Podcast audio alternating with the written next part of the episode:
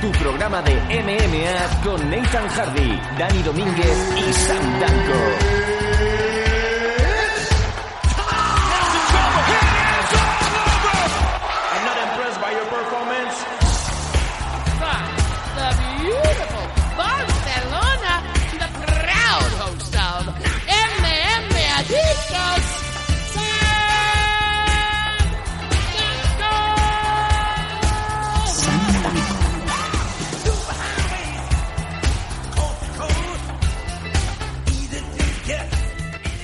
Hola, ¿cómo estáis todos? ¿Qué tal? My name is Sam Danko de Trang One. Ya estamos aquí con un programa nuevo de esta semana y sí, amigos, ya vuelvo a estar aquí al mando de la nave de las hostias y vaya hostias que han habido este fin de semana en todos los aspectos, pero sobre todo en el combate de combates, ese combate que vamos a dar buena cuenta, que vamos a hablar en profundidad.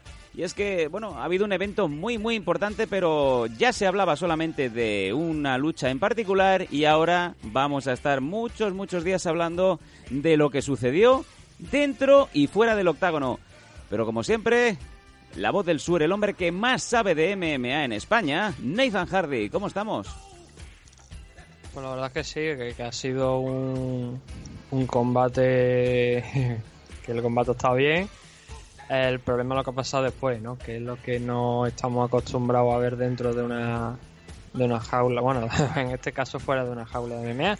Tremendo. Y obviamente estamos hablando, yo creo que todo el mundo, bueno, para empezar, si habéis leído el título ya sabéis de lo que vamos a hablar hoy.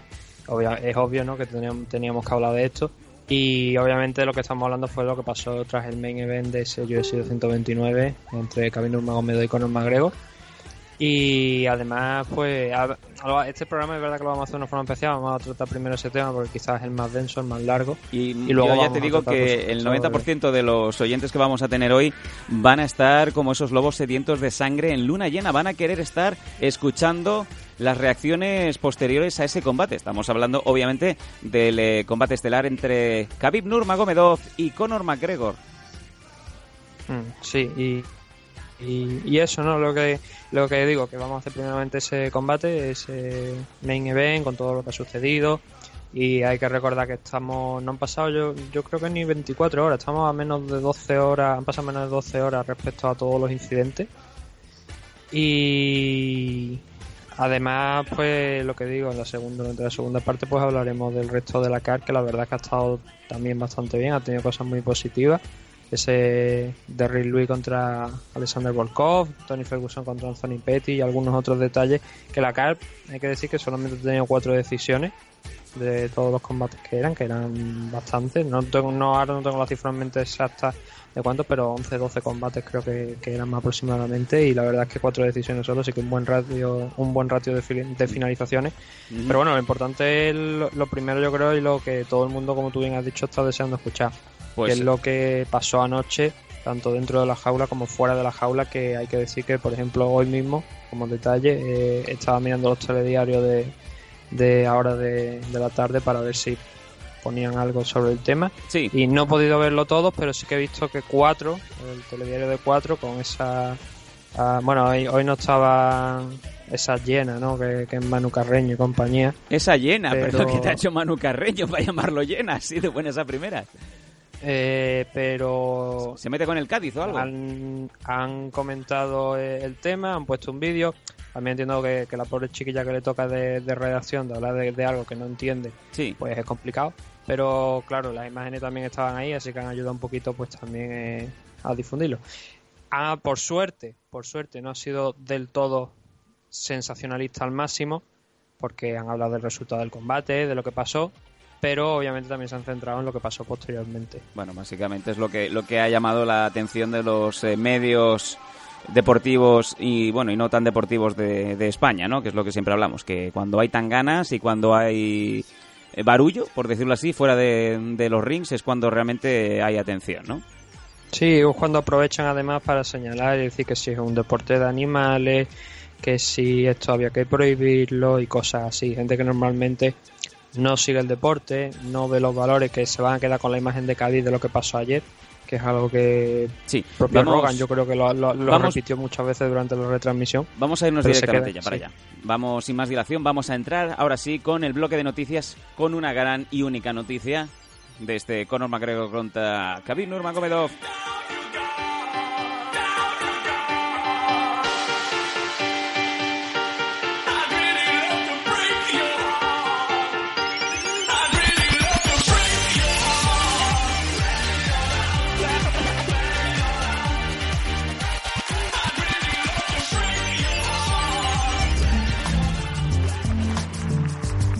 Noticias. Noticias. Is there something wrong with your ear?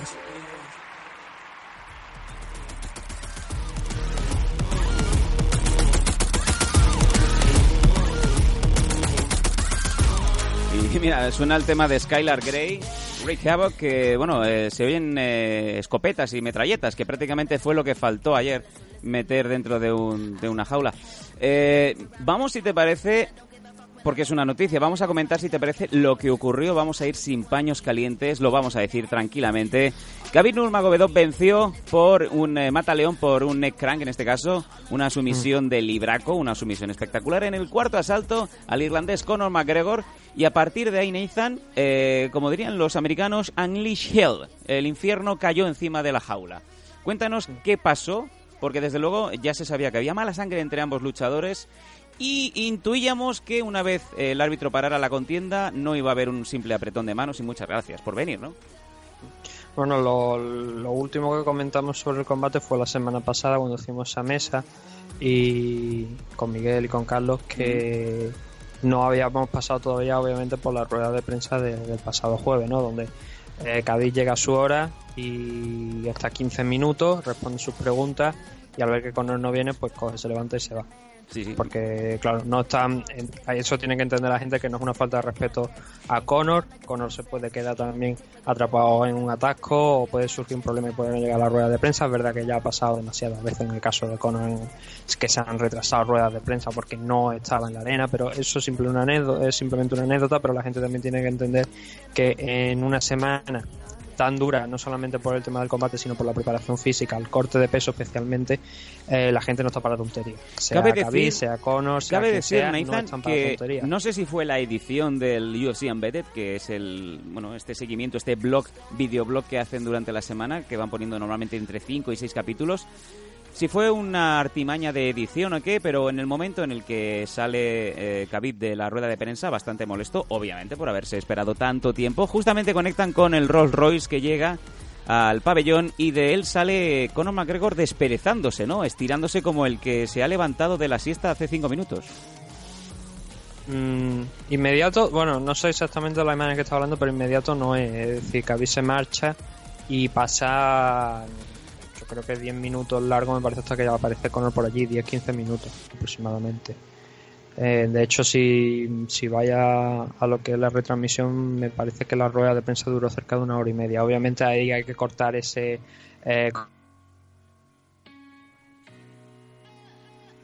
el, el stream, eh, la- vio que Khabib se levantaba dijo This is our, o sea, esto es extraño, esto es raro porque no es algo que están acostumbrados a que pase, ¿no? Y Khabib, pues, como yo digo, no están para tonterías, pero sea él, sea quien sea, entonces se, se marchó de la rueda de prensa y ahí se dijeron por las dos partes algunas cosas, preguntaron si se iban a dar la mano, Khabib dijo que no, eh, Conor dijo que no iba a firmar obviamente la paz y que si no, cuando no podía firmar la paz lo que tenía que hacer era apuntar entre las cejas, ¿no? Eh, en clave de, de Gante, ¿no? Y, y eso fue lo que pasó en el combate. Ya tuvimos un primer altercado en el pesaje, pero eh, en ese momento lo ve y dice, bueno, esto forma parte del circo, ¿no? Lo que- lo que comúnmente- sabes lo- que eso va a pasar. lo que comúnmente se llama los Wolf Tickets. En este caso no, porque ya se había vendido todo, pero siempre, como bien dice Nathan, es, son esas argucias, esas artimañas que usas para acabar de, de crear, pues, eh, atención, ¿no? De, de los fans y esos pocos rezagados, si aún quedaba alguno, comprar esas entradas. Mm. Y como digo, son cosas que, que son comunes, son cosas que hemos visto en otras ocasiones, ¿no? De gente empujándose, se calienta el ambiente un poco, pero bueno, no pasa mayores, ¿no? Y ya obviamente nos trasladamos a lo que es el día posterior, que decir que los dos dan el peso, 155 kb, 154,5 me parece que fue lo que dio Conor. Correcto, sí, media, y ya nos media, media es libra menos. Sí. noche- sí, Nathan, sigue. Sí, sí, que ibas a decir. No, que Vale, media libra eh, menos que, entonces ya, que Khabib. Correcto, sigue, sigue, por favor, sí. Nos trasladamos a, lo que es la noche del combate, ya hablando de lo que es el combate en sí. Para empezar, yo no recuerdo que hubiese tanta seguridad dentro de eh, las jaulas antes de empezar el combate. Lo que también me da a entender es que si quieres trabajar en Las Vegas, concretamente en el Team Mobile, en el tema de la protección, tienes que ser grande eh, a lo ancho también. Sí, para cubrir el máximo de, de- de- de- de tamaño posible para, para evitar posibles o altercados. sea, ¿no? una, una espalda ancha Eh, de, para, de espalda plateada de gorila para tapar el mayor número de, de, vasos de cartón llenos de, de cerveza, ¿no? Sí, porque esa es otra, que lo hablaremos después, que Sí. hay mucha gente que achaca los incidentes también a la revuelta que hay al final de- del combate cuando Khabib pues salta y todo eso. Sí. Y no, o sea, hay que decirle a la gente que eso son cosas que pasan en muchos eventos. Gente que va hasta arriba de cerveza, más, más si eres irlandés. Y obviamente pues se monta el altercado, ¿no? Y además también teniendo en cuenta que era algo especial porque era el Khabib contra Conor. Pero son cosas que se ven en otros muchos eventos y no hay un Khabib contra Conor en el main event ni revuelta ninguna de, de luchadores saltando por las aulas. El caso, lo que es el combate en sí, el primer asalto, bueno, la- lo que habíamos comentado era, habíamos estado vendiendo la película por- porque eh, obviamente Conor era superior en, en striking y era en el suelo, ¿no? Entonces la pregunta era si realmente Khabib iba a poder derribarlo. Y Conor salió a presionarle, que fue algo que no es que me llamara la atención porque pensaba que iba, en cierto modo, iba a haber muchos momentos de donde Conor iba a tener que avanzar porque obviamente Khabib no iba a buscar la iniciativa, porque ya hemos visto lo que le pasó a los dos últimos que buscaron la iniciativa, cómo acabaron, ¿no? Entre ellos especialmente el último combate de Álvarez. El, el tema es que nada más, prácticamente nada más empezar, un minuto aproximadamente de, de iniciarse el combate, con, como te digo, con Conor en- presionando, cerrando el espacio, intentando ver si podía, de hecho fue el que lanzó el primer golpe. Eh, se lanza al shoot. Conor lo para bastante bien, hay que decir Sí. que Conor lo para muy bien. Gratamente sorprendido con, con la Por muy el efectiva defensa de, de Conor. Por el ángulo de la cámara no llego a verlo realmente si esto es así, pero eh, medio segundo después, un segundo después, vemos que cogen otro plano y si vemos que tiene eh, Khabib cerrado el, alrededor de- del tobillo derecho, creo que era de Conor, tenía ya cerrado el single y obviamente le iba a costar mucho levantarse a, a Conor. Pero digo que no lo aprecio bien en el plano, eh, cuando, cuando digo que no aprecio bien en el plano, es que no sé si realmente cuando Conor eh, eh, tira, o sea, para el takedown y va al suelo para defenderse. No sé si en ese momento ya tiene agarrado el tobillo, porque si Khabib no tiene agarrado el tobillo, a Conor le hubiera bastado con he parado el takedown, lo tengo en el suelo, voy a abrir la distancia, pongo las manos y bueno, a ver, yo no soy, ni yo me considero experto, ni y seguramente habrá gente que lo diga de otra manera, pero si, si realmente, si le- si entra y no agarra nada, nada, no agarra una pierna, no agarra el, el muslo, no agarra el tobillo, Conor, que ya había hecho, el- ya lo había parado, simplemente tenía que empujarlo un poco, abrir un poquito de distancia y haber salido. Por el plano, como te digo, no, no, no realmente no, no sé si agarra el tobillo antes o, o es un, un poco después cuando, cuando Khabib le echa la mano, pero a partir de ahí lo que hace es mm, una demostración de fuerza, porque la verdad es que ayer me quedé bastante impresionado con la... Ya lo había vi- obviamente ya lo conocíamos, ¿no? Pero ayer ve con la facilidad con la que no dejaba ir. No es que pres- no, es que no dejaba ir las, las piernas, las extremidades de Conor. Sí. Y en este primer asalto la, aga- la aga- agarró el, como te digo, el tobillo, ya luego fue obviamente subiendo. Eh, Conor pues se levantó, levantándolo también un poco. Yo creo que también un poco cabía en peso porque no quería estar ahí en el suelo porque sabía que no iba a sacar nada ahí, tenía que mejorar la posición, entonces lo levantó un poco en peso y después de hacer un scramble, o sea, de, bueno, más que un scramble, después de estar bailando un poquito por la jaula con la pierna en alto, consiguió el takedown contra la jaula, ¿no? Una cosa muy interesante que hace aquí Khabib es atrapar las piernas de Conor. Yo en la, en la previa que... Bueno, en la previa no, pero en, en- en mi perfil de Twitter lo había estado comentando que era Sí.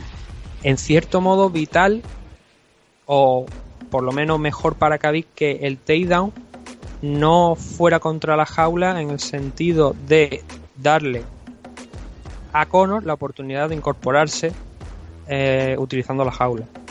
Entonces, por ese momento, eh, o sea, por, por este comentario fue muy interesante ver que Khabib atrapó las piernas de, de, Conor con un triángulo, con lo cual ya le iba a impedir abrir espacio o si, quiere intentar meter la- una pierna por dentro para intentar incorporarse, ¿no? A partir de ahí, pues siguió trabajando Khabib, completó el takedown.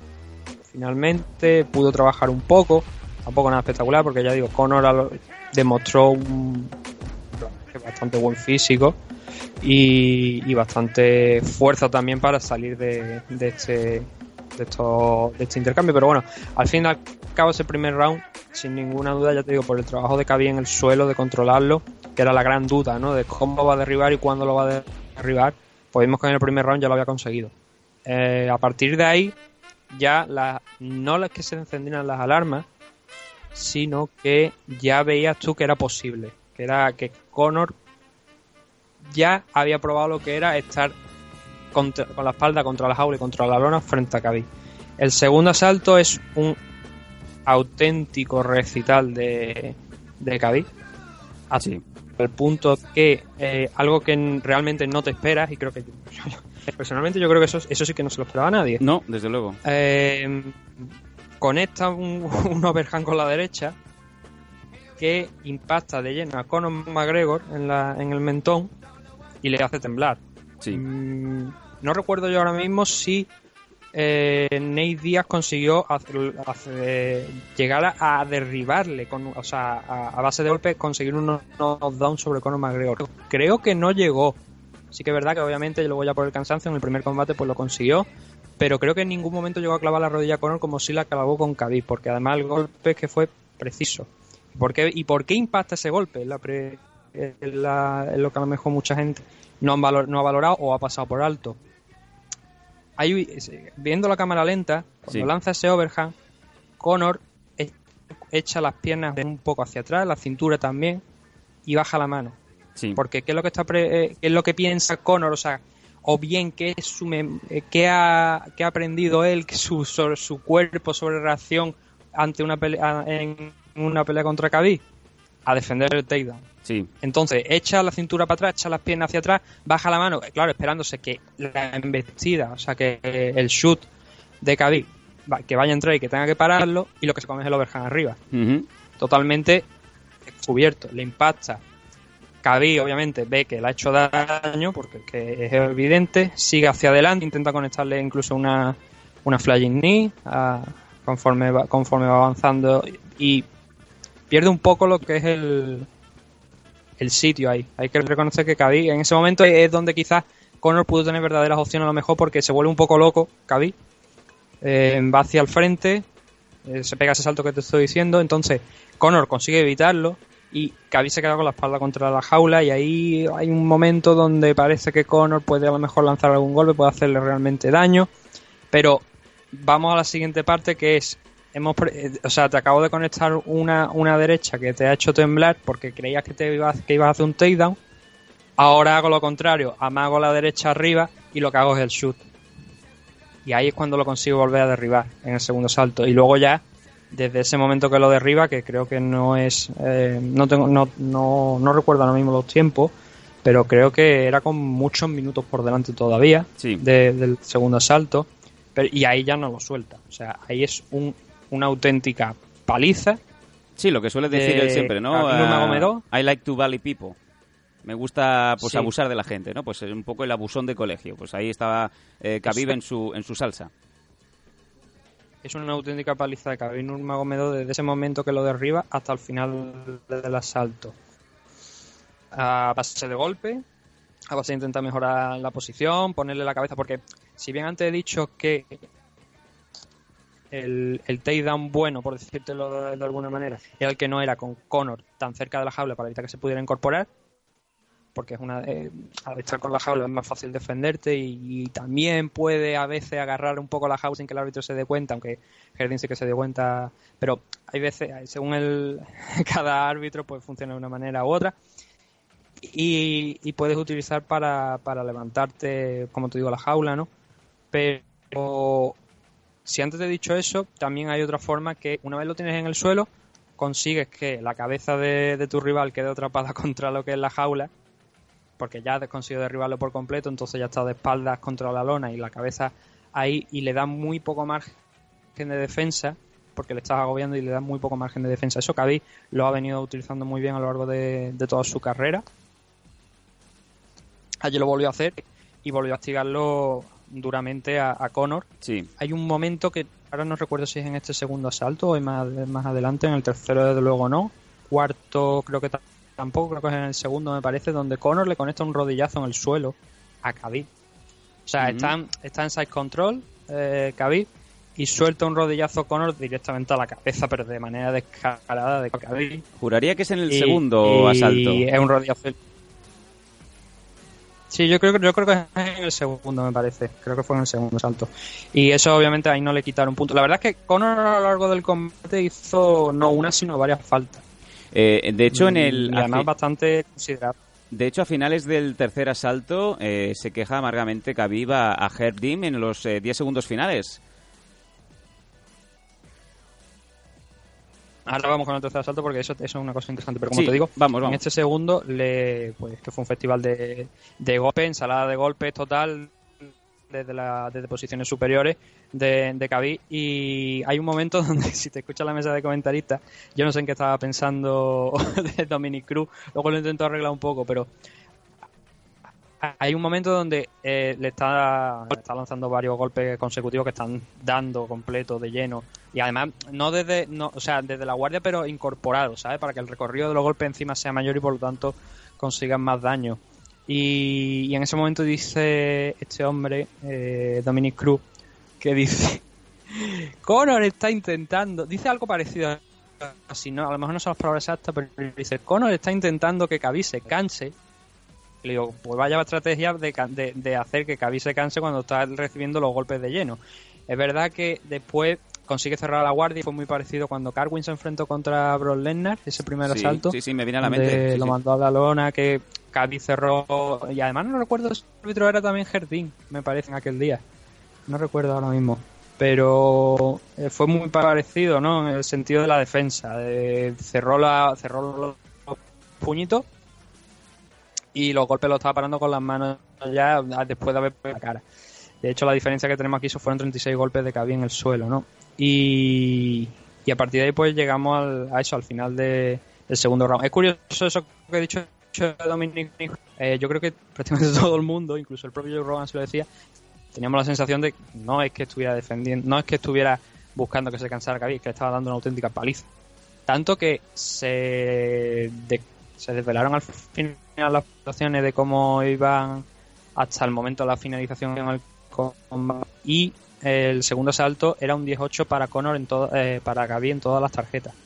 Entre las que yo también tengo que reconocer que fue tal paliza que obviamente un 18 con una casa. El primer round además también se lo dieron a Gaby con un 19 el tercero el tercer asalto es una película totalmente no distinta pero eh, vemos que Gaby de alguna manera, a pesar- eh, incluso intentó un par de takedowns, me parece, en el segundo salto, que Conor detuvo muy bien, pero no le veías con el mismo físico del asalto anterior. Eh, no aquí- mi duda salta. agotado, o sea, no cansado. Mi duda, pero- Nathan, salta aquí. Eh, todo el mundo ve que a partir del tercer asalto, eh, Khabib cambia la estrategia y es posible que se viera más eh, fresco de lo normal o que hay algo que le haga cambiar porque pasa de mm, intentar takedown sobre takedown a, pues, eh, digamos, retar, ¿no? En, en- de pie al mejor striker de UFC, que es Conor. Con una confianza, no sé hasta qué punto mm, excesiva. ¿Puede ser, Nathan, que a lo mejor estaba intentando tenderle una trampa de ratones a Conor para que se le acercara lo suficiente?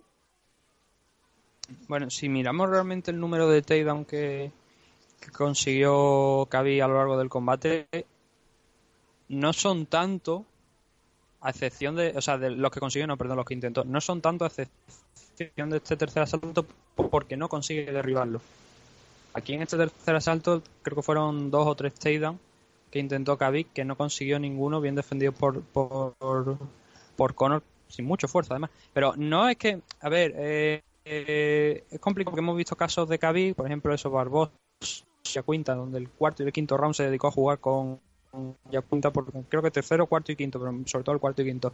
Se dedicó en cierta manera con Al Yacuinta porque veía que estaba cómodo, que le había cogido ya, o sea, notabas que Al Yacuinta tenía ese no miedo realmente del que él fuera consciente, pero sí que era consciente de que en el momento de acercar a Khabib y a lo mejor intentar echarle mano al cuerpo o a una pierna, iba a derribarlo. Y entonces ya te es el juego de Khabib, te rompe mentalmente porque tú esperas que te derribe, que te, que te someta en el suelo a, a base, no, no, por, no, no porque te haga que te rindas, sino por golpe.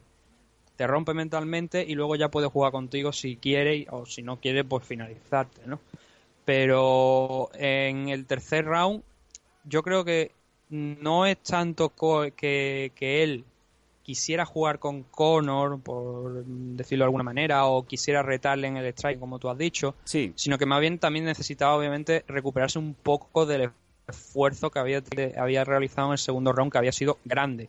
Ujú. Pero no porque estuviera, no porque estuviera realmente cansado, sino porque, obviamente, tenía que recuperarse un poco y quedaban dos asaltos más por delante, con lo cual sí, a lo mejor gastaba demasiada energía más de la necesaria en este tercer asalto sin recuperar nada, llegaba al quinto pues exhausto y sin mucho en el tanque, lo cual podía ser un peligro ante Conor McGregor, teniendo en cuenta que la pelea empieza de pie y que si no lo derribas pues no puede imponer esa estrategia de, de dolor ¿no? que ha estado No, infligiendo y- en, en los dos asaltos Yo anteriores. apostillaría, es, es quizá en este tercer asalto en donde se ve un poco de Conor. Llegan algunas manos y da la sensación de que Khabib no se tiene que confiar para nada, ¿no?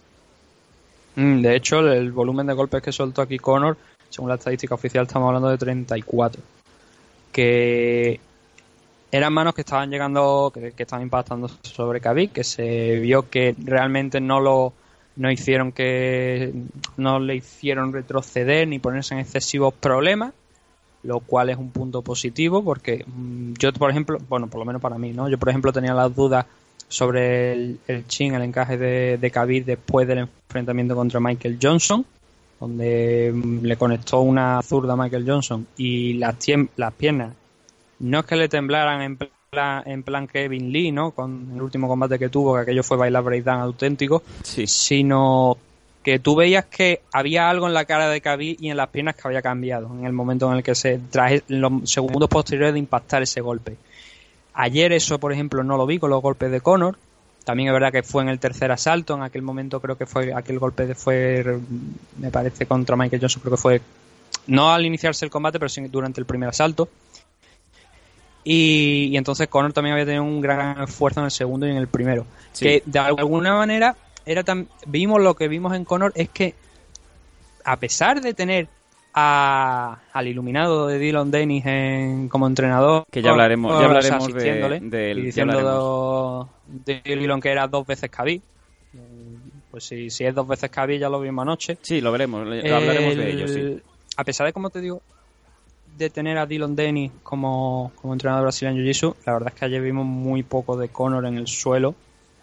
No se quedó cucaracha totalmente, pero eh, sí que, claro, teniendo delante a quien tenía, que es un- el, el mejor grappler de la división, Sí. eh, sabíamos que iba a ser complicado, pero claro, una cosa es que sea complicado y otra cosa es que de alguna manera, por ejemplo, en el combate que se celebró anteriormente, el Anthony Pettis contra Tony Ferguson, vimos a Tony Ferguson muy activo en el suelo. O cuando eh, en el primer combate de la noche Felix Henry derribó a Michelle Watterson, a Watterson la vimos muy activa en el suelo con codo. A Conor no le vimos realmente muy activo, ni siquiera a veces activo Sí. en el suelo. Sobre todo, bueno, en el segundo round se le puede excusar un poco por la enorme paliza que se llevó. Pero en el primer asalto, además solamente de tratar de incorporarse eh, sin como si no hubiera un mañana, no demostró una técnica, o sea, una base técnica que tú digas, bueno, intenta mover las caderas hacia un lado, intenta meter una pierna por aquí, un brazo por allí, para intentar abrir algo de espacio con el fin de empujarlo. Bueno. no, yo por lo menos, no sé el resto de la gente, yo por lo menos no llegué a percibir eso en el juego de suelo de, de Conor McGregor. Posiblemente Algo de que me resulta de decepcionante, Conor como digo, porque han sido dos años de su Nathan. última pelea. Mm.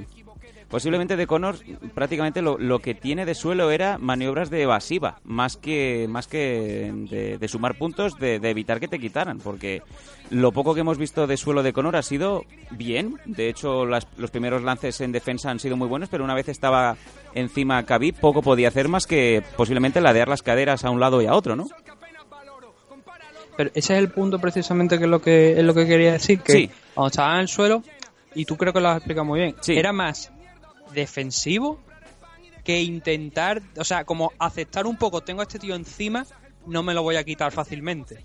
Y como no me lo voy a quitar fácilmente, voy a minimizar el gasto de energía que voy a tener aquí, sabiendo que no me lo voy a quitar, para así poder aprovechar esa energía en otro momento e intentar contrarrestarle. Y este tercer asalto es precisamente donde Connor, viendo que está parando los takedowns, tenía que haber, en mi opinión, dado el todo por el todo e ir de frente e intentar noquearlo. Porque no había otras posibilidades. verdad que el aguante, de, como te digo, de, de Khabib, de- lo que es el chin, había mejorado mucho. Pero esa imagen donde Khabib tiene una de las manos abajo completamente y la otra tampoco está en una posición muy protectora de lo que es el chin justo delante de Conor McGregor un hombre que ha noqueado a Jose Aldo en ¿cuánto fueron? 15 segundos aproximadamente me 13, parece 13, el récord que ha noqueado a Eddie Álvarez 13 segundos. que ha noqueado a prácticamente todos los que se le han enfrentado en, en UFC a excepción de, de Nate Diaz dice mucho, o sea, es una imagen muy, muy llamativa. Es como eh, que Khabib le había perdido totalmente el respeto a lo que era el striking de Conor McGregor. Y es ahí en ese momento donde te das cuenta realmente que, salvo una mano milagrosa como Derry Louis impactó a Alexander Volkov en- al principio de la noche, iba a ser una, demasiado largo el combate para Conor McGregor, como había pronosticado además también Khabib Nurmagomedov. Sí, señor. No lo puso en problema en, en el striking de Khabib. Khabib incluso conectaba, conectó alguna mano más que fue similar a la del segundo asalto que hizo temblar a Conor. Paró bien los takedowns a, a Conor, que esto fue algo que también había eh, saqué el otro día con la mesa de debate, que donde dije que igual de algún modo estábamos infravalorando también lo que era la defensa de takedown, porque algo que, que he dicho muchas veces es que tú no tienes por qué ser un gran wrestler pero si tienes una defensa de takedown enorme, tienes mucho ganado. Sí, señor. O sea, tú puedes tener un mal, un mal wrestling, pero si tú tienes una buena defensa de takedown, no, no, como te digo, no tienes por qué eh, eh, centrarte en esas otras tareas del wrestling, porque tú tienes una buena defensa de takedown que te permite tener de pie. Hombre, por ejemplo, Michael Bisping. Michael Bisping tenía una buena, una gran defensa de takedown. Y Michael Bisping no es precisamente que digamos un wrestler. Michael Bisping era un striker, pero tenía una gran defensa de takedown y lo vimos, por ejemplo, en el combate contra Charles Sonnen, ¿no? Entonces aquí vimos a Khabib que a mí personalmente yo me gustó la defensa de takedown, la consideré bastante positiva y bastante buena. Si bien es verdad que el problema está cuando toca el suelo. Cuando ya toca el suelo es cuando ya nos encontramos como no quizás no algo bueno, no- habría tanta diferencia a lo mejor como cuando Francis Ngannou se enfrentó a Steve Miocic. Mm, hay diferencias, pero no tampoco demasiada. No una diferencia tampoco abismal entre lo que hay de Conor y lo de Sí, pero lo- y lo estarás... Ngannou. Si acaso a lo mejor que Conor eh, sí que intentaba cuando estaba cerca de la jaula incorporarse. Eh, Francis fue un peso muerto. total. Estarás de acuerdo conmigo que después de ese tercer asalto, en donde ahora quiero que me comentes qué es lo que pasa en los últimos lances, eh, parecía que el reloj le quedaba muy poco, muy poco que, que marcar. Era cuestión de tiempo que Khabib cazara en algún lance en el suelo a, a Conor, ¿no? Sí.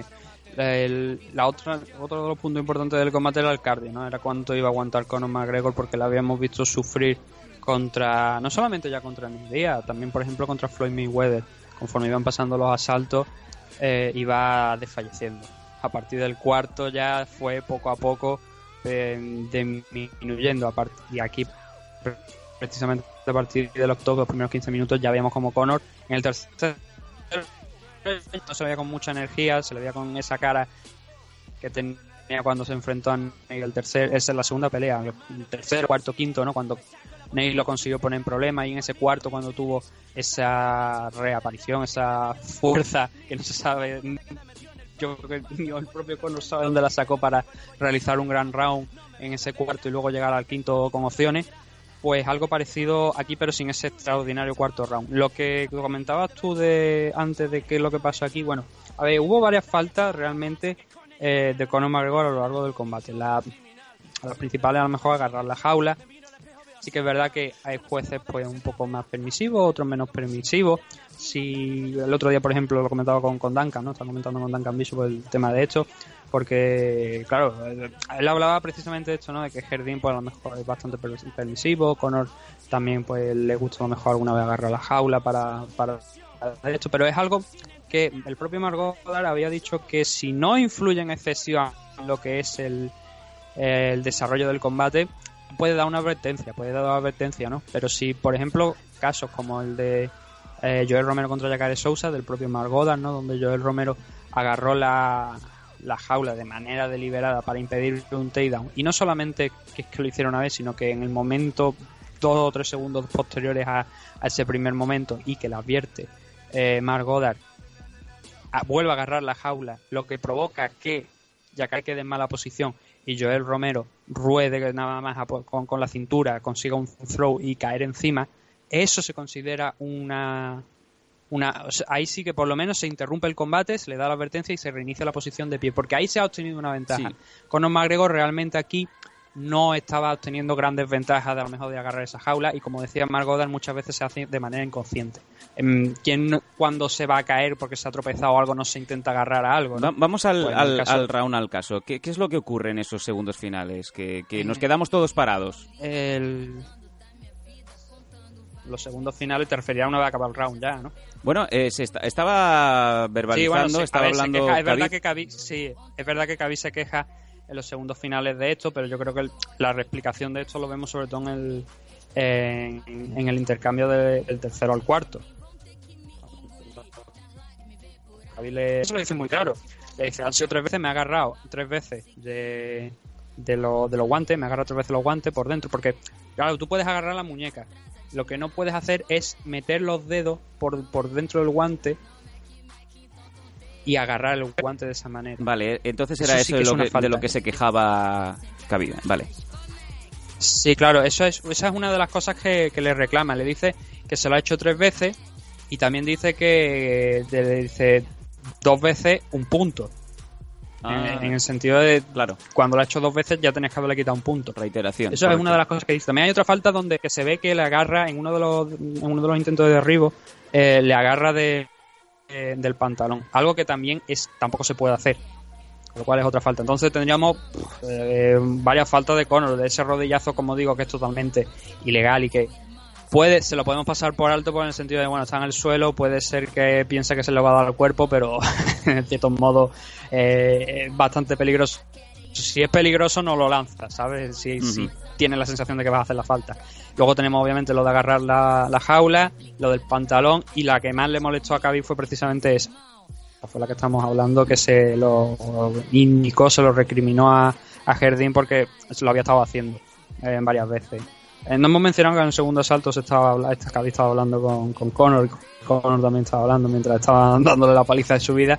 No sabemos qué se dijeron, pero sí que estuvieron interactuando, como dijeron en la rueda de prensa que iba, que iba a pasar, porque lo dijo Khabib, voy a darle una paliza y mientras tanto iré hablando con él, con Dana White, con su esquina y con quien haga falta. Y así fue, de hecho, claro. Y sí, y con todo esto entramos en el cuarto asalto.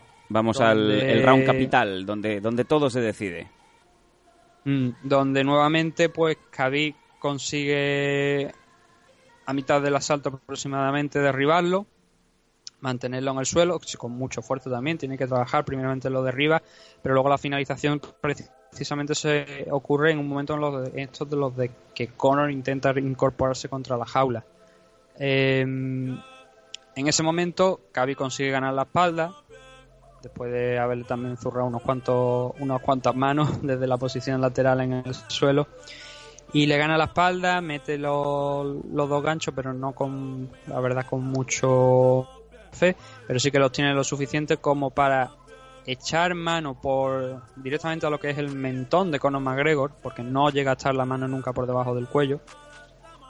O sea, lo que es el, el antebrazo por debajo del cuello, para lo que sería un, un rear naked choke normal, ¿no? Sino que es un neckcran. Eh, en el neckcran lo que hace es, eh, pues básicamente fuerza. Empiezas a apretar, apretar, apretar a la altura de, de eso, del mentón. Y claro, vas comprimiendo, vas comprimiendo y eso duele, duele bastante. Y si es en el caso de, de lo que veíamos anoche y no tienes oportunidad de eh, progresar o de intentar librarte porque el lock ya está completamente cerrado, Sí. Pues tiene que hacer lo que hizo Conor, pues rendirse y, y dejar pues que se acabara la pelea, ¿no? De acuerdo, la pelea termina, eh, le, le hace ese neck crank o, bueno, podemos llamarlo un rear naked o un mataleón. Y ya vemos... No, es neck crank, o sea, es un neck crank. Neck. No es, es un neck crank, no se puede considerar un rear naked choke, aunque me parece que que Bruce Buffer lo anunció como tal, Sí, señor. pero es un neck es, algo no es, es parecido, obviamente, a una un rear naked choke, pero no es lo mismo porque Si- el si Buffer- choke es una estrangulación y esto es una estrangulación, pero más que una estrangulación es apretarte que te voy a partir el, el cuello. ¿sabes? Nathan, si, si Buffer dice ne- rear naked es porque los tres jueces le han dicho rear naked. O sea, aquí también hay que salvar a, Bruce Buffer, ¿eh? que él va con el papel de lo que le dicen. No, ya, ya, o sea, ya sé. me parece que de hecho, me parece que eso no es cosa de los jueces, eso es cosa creo del árbitro, me parece. Pero el. Porque realmente el que hace el call de lo que pasa es el árbitro, no es. No los jueces. Los jueces obviamente sacan las puntuaciones, te las dan y. Todo eso, pero el, que hace, el que determina lo que, cómo ha sido el método dentro de la jaula, de qué es lo que ha pasado, eh, al fin y al cabo es una sumisión y luego el nombre, pero eh, es una tontería. O sea, es simplemente una de estos. Si Bruce Buffer dice esto, pues bueno, Bruce, Buffer dice eso porque se lo han pasado, es cierto, pero que es un scrum, no es, no es un real naked show. Son, son su- sumisiones diferentes, Bueno. parecidas, pero no obviamente diferentes. Bueno, vamos al, vamos al turrón. Vemos aquí que, que Sí, se ve es que... de- es, de- es desde el Sí, momento, el sí, turrón es desde el momento en el que se levanta. Sí, sí, nada más levantarse, ya vemos que obviamente se tiene, tiene unas palabras con, con Connor e inmediatamente dirige su No, es que mirada. tenga- no es que tenga unas palabras, es que tenga unas palabras, es que hay que verlo con mucho cuidado. Pero en el momento de que se- en el que se está levantando Khabib, que lo tiene todavía con en el suelo con la espalda, le escupe sobre la cabeza. Ah, No, desde la retransmisión es que, no, o sea, no aprecio... cuidado. A ver, igual, igual, igual, yo lo he, he visto demasiado. Igual Yo yo, te he visto demasiado en ese momento, porque no es tampoco nada muy claro, pero sí que he leído a gente que también percibió exactamente lo mismo. Vamos a ver, yo he, yo he visionado obviamente la primera vez en directo y esta, y esta mañana con una superfan de, de Conor McGregor hemos visto el combate y he visto, no he visto, no he apreciado ningún escupitajo por parte de, de Khabib hacia Conor. O sea, lo que me estás diciendo es algo, muy fuerte. Es algo, es algo muy rápido y que en ese momento, en el plano de tal como está en el plano de cámara, está Herdim pasándose por el frente. Entonces es muy complicado de ver. O sea, a lo mejor si lo ve a cámara, lenta, a cámara lenta nuevamente, a lo mejor sí que lo aprecia, o a lo mejor soy yo el que está equivocado. Pero sí que es algo que he visto que hay, gen- hay más gente que tiene la misma sensación de que pasó eso, que no fue cosa exclusiva mía. Bueno, vamos, vamos a seguir la evolución. En ese momento, la mirada de Khabib se dirige a alguien de fuera del, del octógono. En primera instancia, pues imaginamos, pues se dirigirá a Dana White, eh, diciéndole alguna cosa de, bueno, le he ganado a tu chico, pero no, de repente vemos que se dirige hacia la esquina de, de McGregor. Y es más, de repente vemos en el siguiente plano, cambian de plano y vuelven al plano principal, vemos a, a Khabib subido encima de la jaula, arriba en el, en el eh, esquinero, en el, en el travesaño, perdón, y lanzándose sobre Dylan Danis, que es uno de los eh, corners, uno de los eh, entrenadores de esquina de Conor, y a partir de ahí, pues eh, se, lía, se lía parda, ¿no? Todo esto mientras, eh, por, por el micrófono, el, el bueno de Joe Rogan va diciendo, no, no, no, no, no, no, no. Ah, porque no estaban muy lejos. Realmente sí. Joe Rogan, Jogan y Dominic Cruz estaban, estaban, estaba a la puerta y ellos estaban, creo, a la izquierda de la puerta, mientras que la esquina de Conor estaba a la derecha. Bueno, O sea, la cuéntanos porque entre vemos... lo que era la, la esquina y, y Joe Rogan, el puesto de comentarista, creo que no era muy amplia. Vemos a, a Nurmagomedov lanzándose sobre la esquina de McGregor y, y liándose parda. Vemos un montón de, de manos al aire, de puñetazos fallando a rodabrazo, como si fuera una pelea en el bar. Y mucha, mucha policía, ¿no? O sea, mm, cuéntanos qué pasa aquí. ¿Y quién es Dylan Danis y por qué, no? ¿Por qué hay esta mala sangre con Khabib? A, a- a ver, en la retransmisión de UFC realmente no se aprecia todo lo, lo que realmente pasa. Si la gente solo ha visto la, la- la señal de UFC, no habrá visto todo, ni cómo se sucede realmente todas las cosas. Por suerte, hay gente que estaba grabándolo con la cámara, con, con el móvil, desde una parte más alta del pabellón y sí que pudimos apreciar realmente todo lo que va pasando en esta escena. Pues la primera parte de la escena es la que tú dices. Khabib eh, se levanta, hace lo que, lo que te he dicho sobre Conor, se coge, coge el, eh, el bucal, lo tira contra la pared de la jaula e instantáneamente, bueno, vemos, oímos a Rogan decir que está, está enfrentándose a Dylan Dennis, que está Dylan Dennis allí, el cual apunta eh, poco después que ha estado insultando a lo largo de todo el combate a Khabib, que o sea que no solamente de días anteriores, sino también durante la noche, y porque también hay que, hay que decir que no hemos mencionado a lo largo del combate en muchos momentos donde está, donde la acción se está realizando cerca de la esquina de Khabib. Y seguramente, a ver, yo no he tenido, yo no he tenido tiempo, pero si tú sabes y si no lo sabes, eh, si no lo sabes tú, me refiero, si no lo sabe también la gente, pues que lo sepan ahora. UFC durante los pay-per-view, cuando tú lo compras a través de internet, tiene una serie de eh, cosas especiales, eh, de funciones especiales. Puedes escuchar, eh, puedes ver diferentes planos, Sí. pero no solamente puedes ver diferentes planos, sino que además puedes escuchar las esquinas. Sí, puedes, puedes coger, eh, la, es co- como cuando compras un partido de fútbol aquí en la Liga Española, puedes elegir la emisora de radio que prefieras en vez de los, los comentaristas oficiales de Being Connect o de Movistar, ¿no? Pues lo mismo con UFC, puedes estar escuchando la esquina de uno o de otro y cambio de cámara, me parece maravilloso. Claro. Entonces, no he podido comprobarlo. Pero, si a lo largo del combate, Dylan Dennis, que no estaba en primera fila, porque en primera fila estaba John Cabana y creo que este otro hombre, ahora no recuerdo, que es el entrenador de, de striking de, de Conor. Eh, Dylan Dennis no estaba, como te digo, en primera fila. Pero si hay algo ahí en esa grabación donde Dylan Dennis se le escucha insultar a Khabib o algo, se va a escuchar. Con lo cual es una tontería que, que estemos diciéndonos que Dylan es que si eso ha pasado, se va a escuchar. Y se va a escuchar lo que dijo Dylan. Ujú. Si realmente ha insultado o no a Conor. Bueno, Me eh, fío de las palabras de Rogan porque Rogan estaba cerca. Con vamos- lo cual entiendo que si Rogan ha dicho que que, eh, Dylan Dennis está insultando a lo largo de toda la puñetera noche a Khabib Nurmagomedov es por algo. vamos, vamos a continuar Entonces, con, el, con el lance, sí. Sí. Sí, entonces lo que te digo, coge, se quita el proceso bucal. Es que eh, eh, es importante explicarlo todo paso por paso para que la gente se haga la, la película y no solamente se quede con lo que vio en, en la retransmisión de UFC. Entonces se quita el bucal, lo tira. Vemos que en el plano ese que te estoy diciendo de alguien que ha grabado desde fuera, como Dylan Dennis está retando a Conor, le está, o a Conor, a está diciendo baja, baja, le está diciendo con las manitas que baje. Eh, y en ese momento hay una figura, una persona que precisamente de- hubo detenidos anoche que fueron eh, puestos en libertad, o sea, le, quitaron las esposas al, al poco, fue más tema de control de daños, ¿no? Uno de esas personas, que yo creo que es esta persona, porque luego coincide coincide la, la figura con las imágenes que vemos cuando se lo están llevando, es Rizvan Magomedov. Rizvan Magomedov es el presidente ruso, o sea, el ala rusa de el- el- la empresa de representación de MMA de Ali Abdelaziz, que se llama Dominant, que es la que lleva a, a Conor, a, a, A Khabib. a Khabib, que por cierto no es Khabib, y realmente lo estamos pronunciando mal, no es Khabib, es Khabib.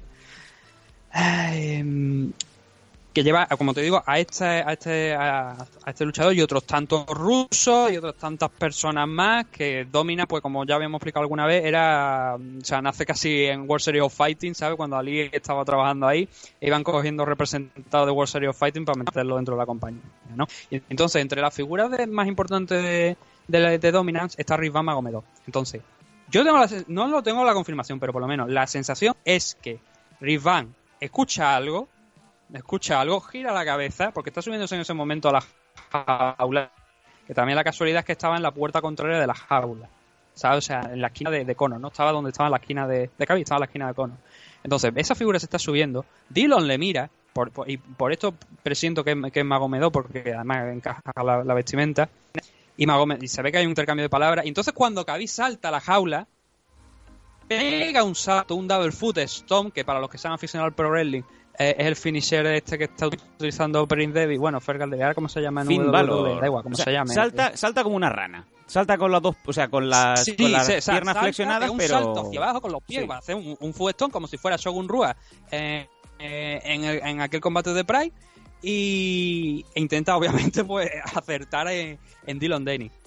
No acierta, falla, pero a partir de ahí salía la monumental, obviamente, pues todo el mundo encima, el pobre de, de, John Cabana que no quería ahí tener nada que ver, saliendo como buenamente podía de allí, eh, seguridad por todos lados, policía por todos lados, separando a que realmente es lo que tú has dicho antes, muchos puñetazos al aire, pero pocas tortas. Sí, porque Khabib no, no conecta con nadie. O sea, mm, a ver, está la mala acción de Sí, saltar no, sobre, sobre o sea, la esquina, agarraron, pero, se- pero se no impacta con... no, hubo- un puñetazo. no, impacta con nadie. Va- vamos a continuar con esto porque quiero quiero agilidad y, y celeridad con el de tema. antes de que sí, continúe, rápido, por favor. El momento, el momento clave, o sea, antes de que continúe con, con la escena, hay un momento, un detalle muy importante, cómico, que es el momento en donde vemos a un hombre volando haciendo un bo por encima de un cámara, tirándose contra la marabunta. No sabemos de dónde sale ese hombre. O sea, me estás no diciendo que hay, un, que hay un stuntman, o sea, un especialista de cine que, que sale volando por encima de la gente. Sí, hay- hay un tío que se sube, se, o sea, se, mete, se sube a lo que es el borde de la jaula y, y se, se tira de lado directamente haciendo un body cross. Como si fuera Sobre- un, un sobre, sobre todo o el sea, follón. Nathan, esto como si fuera un, un puto concierto el amateur. hay, Nathan, por favor, escúchame. No vayamos por delante de milagro. Nathan, Y, o sea, es, es el gran héroe de la jornada. escúchame, por favor. Esto es como en esos conciertos de punk amateur en donde realmente la gente sube de- del público, sube al escenario y se tira y no hay nadie para recogerlo. Bueno, en este caso había mucha gente ya, Bueno, claro. ya en ese momento al tirarse. Bueno, mientras No, pero o sea, o sea, yo tenemos- creo que vamos a ponernos en situación. no sé si sería a lo mejor alguien de seguridad, del staff o algo, pero, pero intentó separarlo. No hemos dicho quién, realmente quién es Dylan Denny. Bueno, eh, Eh, rápido, por favor, porque hay mucho tema. Vamos. Sí, eh, Dylan Denny es, eh, aparte de ser compañero de entreno de, de Conor y obviamente el que le, le está ayudando con el tema del grappling a lo largo del, del training camp, también es peleador de Bellator, pero además es conocido por ser un puñetero bocaza a lo grande hasta el punto de alcanzar eh, los límites de eh, completamente subnormal. Eh, a este hombre, Marcelo García, uno de los mejores practicantes de Brasil de Jiu-Jitsu del mundo, lo echó de su gimnasio porque, eh, según las palabras de Marcelo García, que realmente nunca llegó a aclarar exactamente por qué lo echó, lo echó tanto a él como porque decía que, eh, por ejemplo, había, había semanas en las que pasaba fuera del gimnasio y cuando volvía, veía que aquello se había convertido en canal y que señalaba como responsable, o sea, una falta total de valores, y señalaba como uno de los máximos responsables de Londeni. Y por eso lo, lo expulsó del gimnasio. Dijo que no quería volver que no quería volverlo a ver por allí, eh, volverlo a ver entrenar por allí. Y como te digo también es un aprendiz de Co- Conor McGregor, mm, por decirlo de alguna manera, en el tema de no solamente de, de la forma de hablar, sino también la vestimenta, bastante horterita el chaval. Tiene su estilo, igual a él le gusta, a mí me parece bastante hortera, en mi opinión. Eh, digo, habrá, otros que, habrá otro que le apasione. Pero Dylan Denny tiene, tiene esa figura, tiene esa, esa imagen de eh, ser un tipo con un ego desmedido y que no sabe callarse la boca. Entonces, a lo largo de la semana fue también picando, picando piedra y todo, todo también se aumentó anoche, según las palabras del propio Joe Rogan, cuando estuvo insultando a, a Khabib. Entonces, Khabib explotó, saltó Vamos a, vamos a y no la continuar. primera fase de este brawl que ayer. Vámonos a la segunda fase, como bien comentas, porque mientras esto está sucediendo, hay un plano general de, de la jaula y vemos como un, un señor X con una camiseta roja salta por la banda izquierda de, de la jaula y empieza a atacar a Conor McGregor, un luchador checheno, se ha identificado como luchador checheno, Zubaira Tukhugov, eh, el cual, fíjate tú qué casualidad, este próximo 27 de octubre, este tío que ha entrado por el lado, eh, saltando la valla y atacando por la espalda a Conor McGregor, pelea en UFC Fight Night en Volcan contra Smith contra amigos Artem Lobov. La noticia es que ya no pelea. Me parece La noticia es que ya no pelea Increíble. ni él ni, ni los otros ni los otros dos que luchadores porque tú has, has hablado solo de de, de este chico de, Zubaira. de Tukinov, que por cierto o Tujinov o como lo queráis pronunciar que por cierto ha habido gente que se ha dedicado a investigarlo y este tipo también tiene problemas eh, o tuvo problemas eh, grandes con la justicia rusa bueno. pero bastante grande. En, en el tema también de. eh, creo que exactamente no recuerdo cuáles eran los cargos que presentaron, pero por lo visto ayudó a una persona que había estado en un tiroteo a escapar. haciendo todo lo, lo imposible para que esa persona escapase y ha tenido problemas, Dios. como te digo, también de- con la justicia rusa. Bueno, en Eh, ese, en ese no momento, único, en ese momento en no el el que en el que vemos este lance, ya ahí sí que parece, parece esto una Royal Rumble de, de lucha libre de, de WWE porque todo el mundo ya entra en el octagón. Y vemos como hay eh, muy definidas dos, dos grandes barullos de gente en donde en una punta está Khabib y en la otra punta está un Conor que eh, no sabe por dónde le venían las tortas. Mm. El... Nuevamente, la retransmisión de UFC no recoge todo lo que pasó en ese momento. Porque lo que pasa es, una vez salta había al, al- a la, afuera de, la jaula y se empieza a montar la de Dios, Conor ve eso. Y Conor no dice qué coño está pasando aquí. Esa es mi esquina. Entonces se levanta, intenta subir la jaula y en ese momento hay otro luchador que hay varios nombres, se estaban barajando varios nombres de los que estuvieron allí implicados. Uno era Islam Makhachev y otro era obviamente Tukinov y el tercero no recuerdo ahora exactamente quién era el nombre, pero era otro de este este chico sí que estaba en la esquina, porque Tukinov no estaba en la esquina de, de Khabib Nurmagomedov, eso es importante. Tukinov saltó sin estar en la esquina, o sea, él no estaba por allí, era el que llevaba la camiseta roja, cogió, saltó y se lió a guantazo con Conor McGregor, pero él no estaba en la esquina. Entonces, en el momento en el que, como te digo, que se lía todo lo de Khabib, Conor va, intenta también saltar la, la esquina, lo paran, a él sí que lo paran, lo consiguen frenar, pero en el momento en el que en el, en el que están bajándolo, mira para el lado, ve a, creo que es Max Sae, me parece que es el que estaba en ese momento eh, al lado, calza una hostia. O sea, tal cual, ve ahí, no puedo liarme con los que están abajo, voy a liarme con este tío que está al lado. Entonces, eso de eh, es, Ca- es, Conor el que recibe, es cierto y no es cierto, porque el primero que suelta una hostia a un compañero de Khabib, que obviamente yo creo que ya es un poco también es defender a, su gente, pero el, si el, el que suelta el guantazo dentro de la jaula que eh, puede o no motivar que esta- estas tres personas se lancen sobre él, es él. Mira hacia un lateral, ve como te digo a este chaval de la, de la esquina de Conor, que ahora- de, de, que no- ahora mismo creo que era más pero no sé si es realmente él, y le suelta un guantazo. Y ahí es donde se lía ya lo de la jaula. Aparece otro, otro chico de la esquina de, de con el que intercambia un golpe, porque lo ve venir y sabe que le va a golpear. Entonces lo que hace Conor es soltar la izquierda a la vez que al mismo tiempo que suelta al otro chico. Y entonces cuando salta, Tuquino a la jaula. Cuando salta y lo pilla por la espalda, le pega dos golpes. Que por cierto, muy triste lo de Tuquino, saltar a la- jaula, pillar a Conor McGregor por la espalda y darle dos golpes que no le hacen prácticamente nada de daño. Joder, vaya inútil. Por decirlo de alguna manera. Pues sí, Macho. O sea, coño, si vas si va a atacar por la espalda utilizando tácticas de, de cobarde y de guerra, asegúrate por lo menos que los golpes den, que es muy, muy cutre. Bueno, Eh, eh, se separan, vemos como, como el primero que, que abandona después de, bueno, cuando se consigue un poco estabilizar el tema es, es Conor, que, que es escoltado fuera.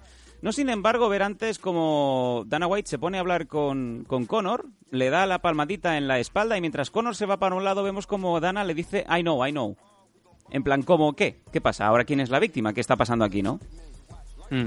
Sí, no, hombre, lógico, vamos a ver. eh, todo esto se remonta obviamente a lo del incidente. de- no es el incidente del autobús, porque hay mucha gente que vale que dice, no, esto es el incidente del autobús.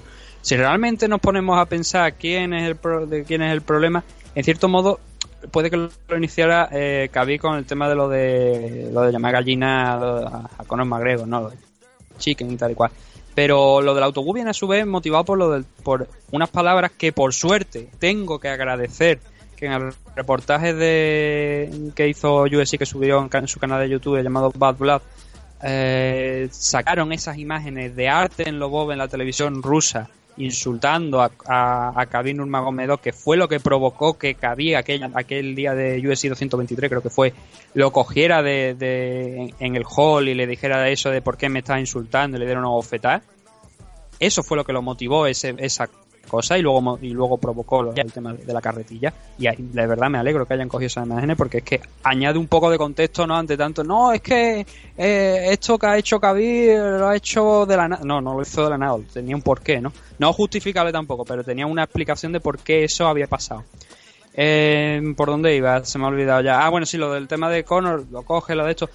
Hay dos héroes, creo que son los dos grandes héroes, sobre todo un gran héroe, que yo creo que pone un poco de paz allí, que es Daniel Cormier, Sí, señor. Están, están tanto Daniel Cormier como Luz Rojo, pero Sí, especialmente señor. Daniel Cormier es el que coge a Cádiz y le dice, déjate de tontería, tranquilízate, vamos a respirar. Cádiz respira, eh, se ve como el... Vale, me voy a relajar, me voy a controlar. Pues te voy a decir- yo te voy a decir una cosa, por encima de aquello que comentamos de aquel vídeo de, del de, de los mendigos y, y el tema de la... de la... de eso del, del mendigo, de las flexiones, yo a Cádiz lo considero un buen chaval. O sea, un tipo de respetuoso. Pero es cierto que todos tenemos un punto en el que ya nos han tocado lo suficiente los cojones, Sí. hablando claro y pronto, y tienes dos, y tienes dos maneras de reaccionar. O haces como Derry Luis y te quitas los pantalones, o saltas de la jaula y te lías a guantazos. Bueno, eh, Entonces, vo- voy a añadir una cosa para que para que entendáis un poco cómo estaba en ese momento esta esta olla a presión, ¿no? Eh, para para empezar, eh, la Comisión Atlética de Nevada lo que ha hecho es congelar eh, la bolsa de Nurmagomedov, una bolsa que por cierto es muy grande, son más de 2 millones de dólares, mientras eh, se hace una investigación a fondo de lo que ha pasado. Cuando, digamos que consiguió calmarse la cosa y apareció Khabib en la rueda de prensa post-combate, pidió, pidió perdón a la Comisión Atlética de Nevada y solamente dijo estas palabras, Nathan, no te puedes meter con la religión y no te puedes meter con un país. Mm, Dijo, sí. O sea, no, hemos avanzado un poco porque eh, hay cosas también que siguen pasando dentro de la jaula después de, antes de la rueda de prensa, Sí, como sí, el vamos, hecho vamos de eh, cuando eh, Daniel Cormier pues pone un poco de paz y tal y cual, se va Connor, pero hay una conversación entre Khabib y, y Dana White. Eh, el Khabib quiere que le, le pongan el cinturón allí, quiere que porque cree que obviamente que lo merece. De hecho hay una frase que dice que dice Khabib que si me tienen que arrestar que me arresten, pero ponme el cinturón, yo quiero mi cinturón. Sí, I want my belt. Sí, y, Dana White le dice, mira, dice, te lo voy a explicar.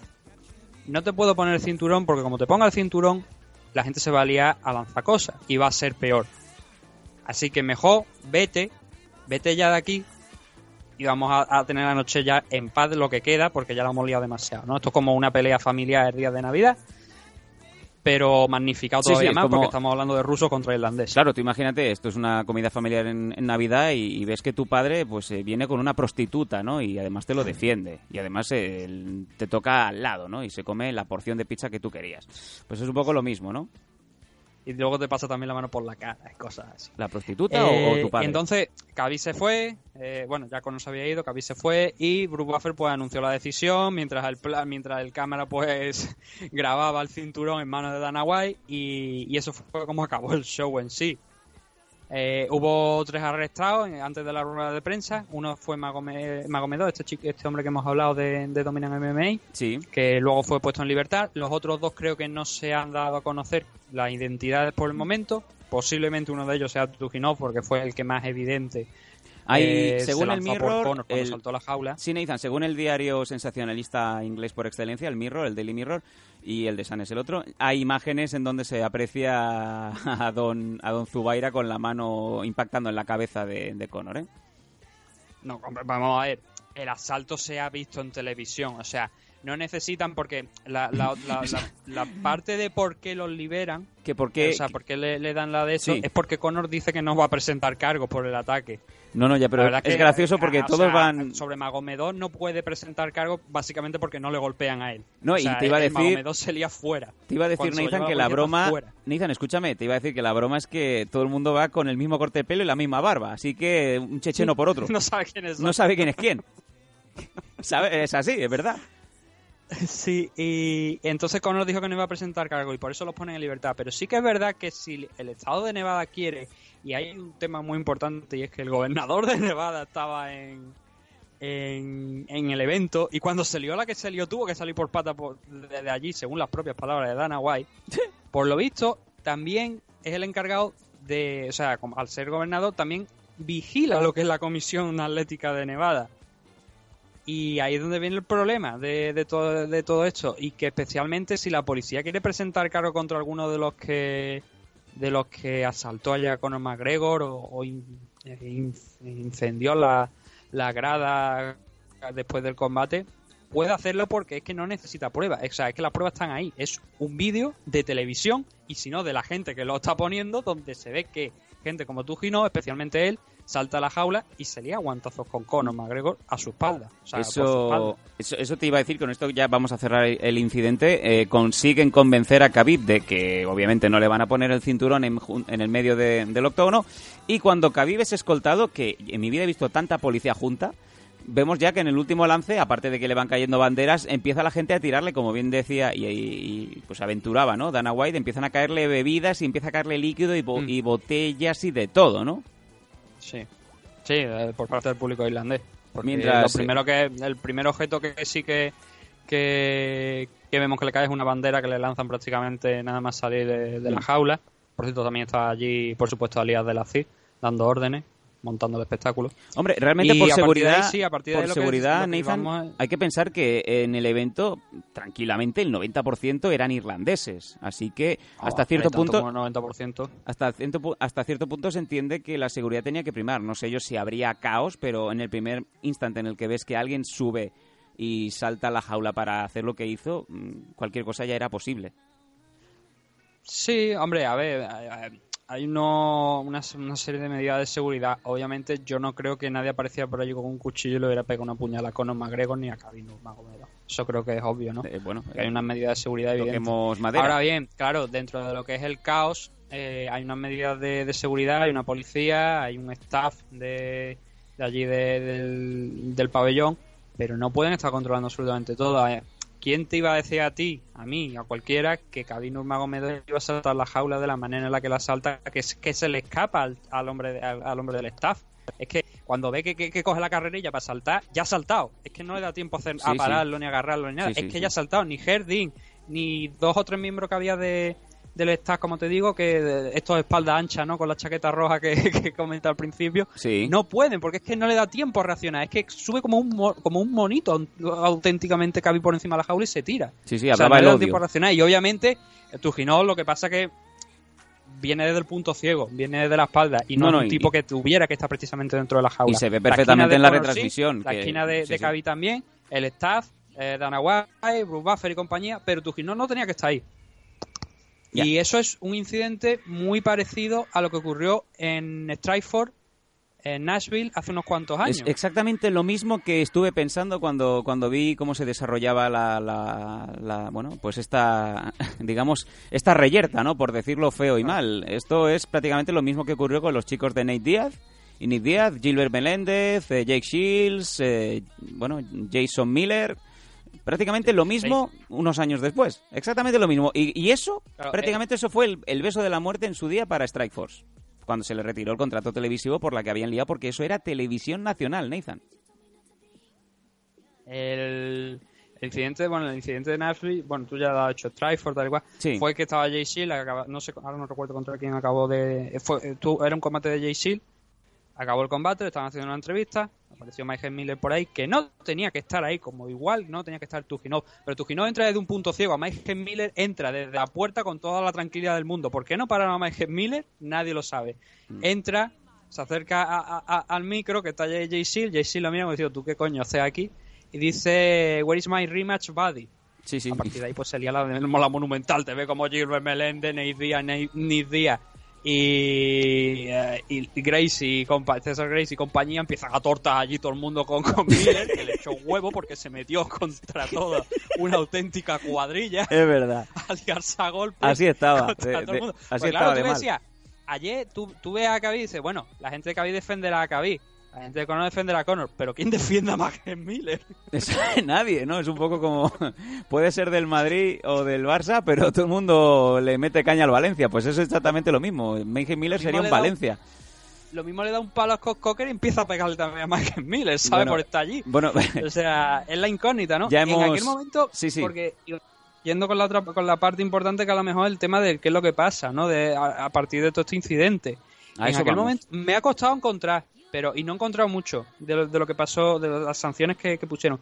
En aquel momento, por ejemplo, a Nick Díaz, que estuvo involucrado, le, le pusieron una multa, que no sé de cuánto cuánto fue la, la cuantía, pero sí que le pusieron una sanción de tres meses. Yo te digo, a no bote, a bote pronto, Nathan, esto me huele que a Khabib no se le va a poder suspender, pero que todos los chechenos que han estado en esa esquina y los que han estado involucrados mm, van a estar ya en la lista negra, no sé si te digo de UFC, pero para pelear en Nevada, estos ya no van a volver a ver eh, Las Vegas en muchos años, ¿eh?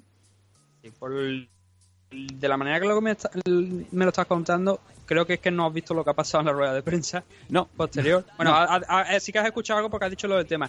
Pero Dana White ha, ha estado hablando, obviamente, con la Fox, con la ESPN, con la- obviamente la rueda de prensa, con mucha más gente, ¿no?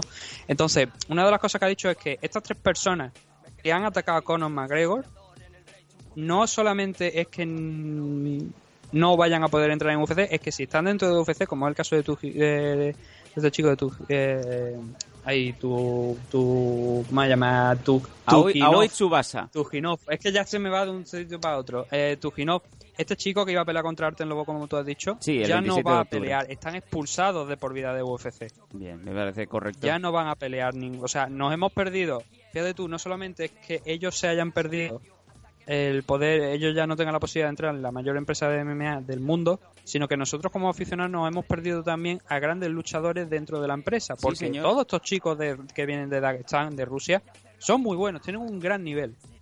Y se han ganado su oportunidad en UFC por méritos propios. Sí, sí, con victorias Sin embargo- convincentes, sí, señor. Sin embargo, por este esta ida de olla que, mm, que se puede ca- ca- categorizar de muchas maneras y creo que ahora lo vamos a hacer, pues eh, no les prohíbe la entrada en UFC ya, desde los que están, tanto que, que hay muchos que ya están, Majaed creo que también están en UFC, Sí, lo cual sí. van a ser expulsados de la compañía. Eh, entonces, eh, fuera de eso, ¿qué es lo que es lo que tenemos?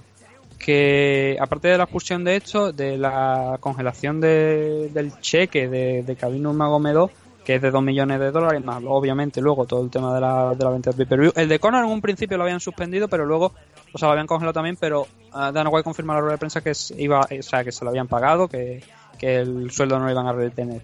Eh, obviamente, estamos hablando de la Comisión de Nevada. Si realmente estuviera aquí Kaiser, ya estarían todos sancionados en el momento en el que Khabib salta por las aulas. Eso para empezar. Eh, la, comisión ha perdido mucho, aunque sigue siendo bastante dura, pero ha perdido bastante. Pero obviamente estamos hablando de la Comisión de Nevada. Quieren su parte del pastel. ¿Y cuál es su parte del pastel? Pues obviamente una multa que habrá que ver de cuánto. Yo creo que eso de base para Khabib Nurmagomedov por saltar de la jaula y montar pues el circo. Eh, sanciones también, obviamente, la, la Comisión de Nevada no puede quitarle el cinturón a Conor McGregor, digo a Conor McGregor, eh, a, a, a Khabib Nurmagomedov, no le puede quitar el cinturón, eso es una decisión que tiene que tomar la empresa. Sí. Y Dana White ha hecho que, en el caso de eh, que que esto se, o sea, que la sanción, que obviamente la suspensión se prolongue durante demasiado tiempo, supongo que a lo mejor durante, no sé, hablemos un año, ¿no? Que es la cifra que parece que le, pusieron a Nico Montaño. Se verían obligados a retirarle el cinturón a, a Khabib Nurmagomedov. La comisión, por supuesto, ha dicho que va a hacer una investigación extensiva y lo más eh, fiel posible a lo que pasó anoche y a partir de ahí tomarán una decisión. Bueno, yo, a ver, en caliente, ¿eh? porque esto obviamente no, no, no es más que habladurías ahora mismo y a pocas horas de haber visto el evento y de posiblemente ser el primer report que, que, podrá, que podéis escuchar en, en redes aquí en España, eh, lo lógico que piensas es, desde luego, aquí no se ha dicho la última. Yo no sé hasta qué punto esto es una locura. Una revancha entre estos dos, con el peligro que conlleva y con todo lo que se mueve antes, durante y después de, la lucha entre estas dos personas, no sé hasta qué punto de peligroso es, porque desde luego ya ha trascendido más allá del deporte.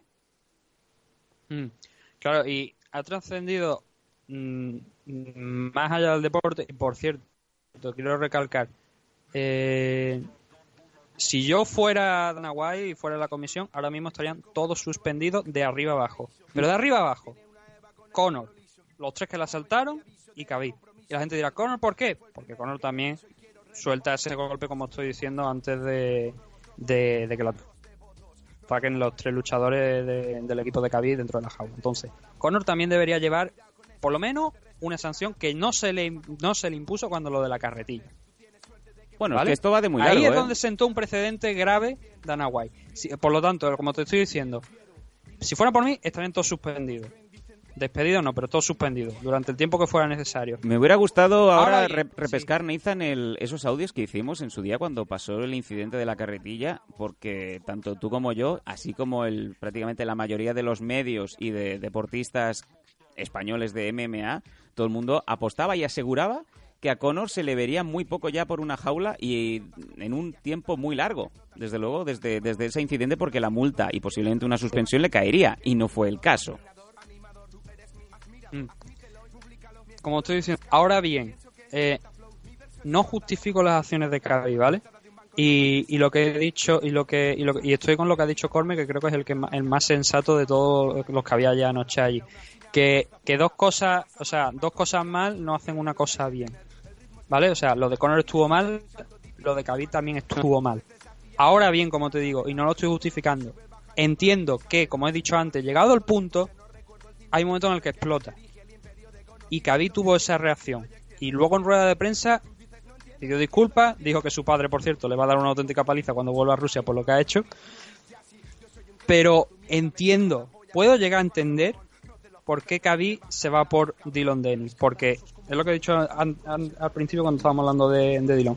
Es un tipo que, llegado el punto, puede resultar tan cargante y tan cerca de lo que es el eh, grave retraso mental del que no te garantiza una paga porque no es enfermedad, pero está cerca de eso, que entiendo la reacción de, de, de Khabib. No la estoy justificando y no debería haberlo hecho, es totalmente estúpido. Ahora bien, si hay algo especialmente malo de lo que ocurre ayer, fueron los tres tipos que asaltaron a Conor No, no, desde luego. Y, y Eso nadie sí que lo- no debería haber pasado en ningún Nadie te lo va a justificar, pero todo viene de largo, ¿no? Es eso que ahora... Por eso te decía lo de que en el momento en el que está sucediendo todo se acerca Dana a, a Conor un poco con, con un, un punto de empatía, ¿no? En plan, oye, ojo, no, no acabemos diciendo que quién es la víctima y quién es el verdugo después de lo que pasó ayer, ¿eh? Porque desde luego, como bien dices tú, dos malas acciones no justifican una buena ni hacen una buena. Claro, en- entonces, es eso. Eh, ayer se hicieron muchas cosas mal. Khabib, eh, Conor, eh, estos tres tipos, la cosa viene de largo.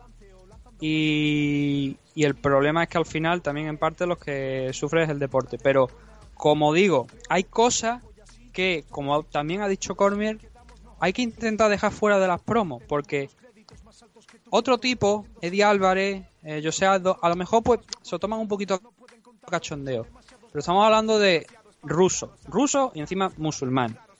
Son gente con muchísimas tradiciones. No, no, es que has dicho Y los dos puntos que- que, según- que- que sacó a, la palestra Khabib, rusos y musulmanes. Las dos, los dos puntos que más le va a doler a cualquier persona de esa etnia y de ese país. Claro, entonces, con eso por delante y además también insultando a su familia, a sus compañeros de equipo y, y tal y cual, esta gente son especiales. ¿Vale? No son especiales de, ah, son tontos, no. No, no, eh, son, son especiales. Son auténticos guerrilleros. El padre, de hecho, de, de por lo que leía uno de los artículos de Karim Zidane, estuvo metido en, la en el tema de la insurgencia de Daguestán. ¿Vale? Son auténticos guerreros. Son, joder. en algunas ocasiones, incluso asesinos a veces.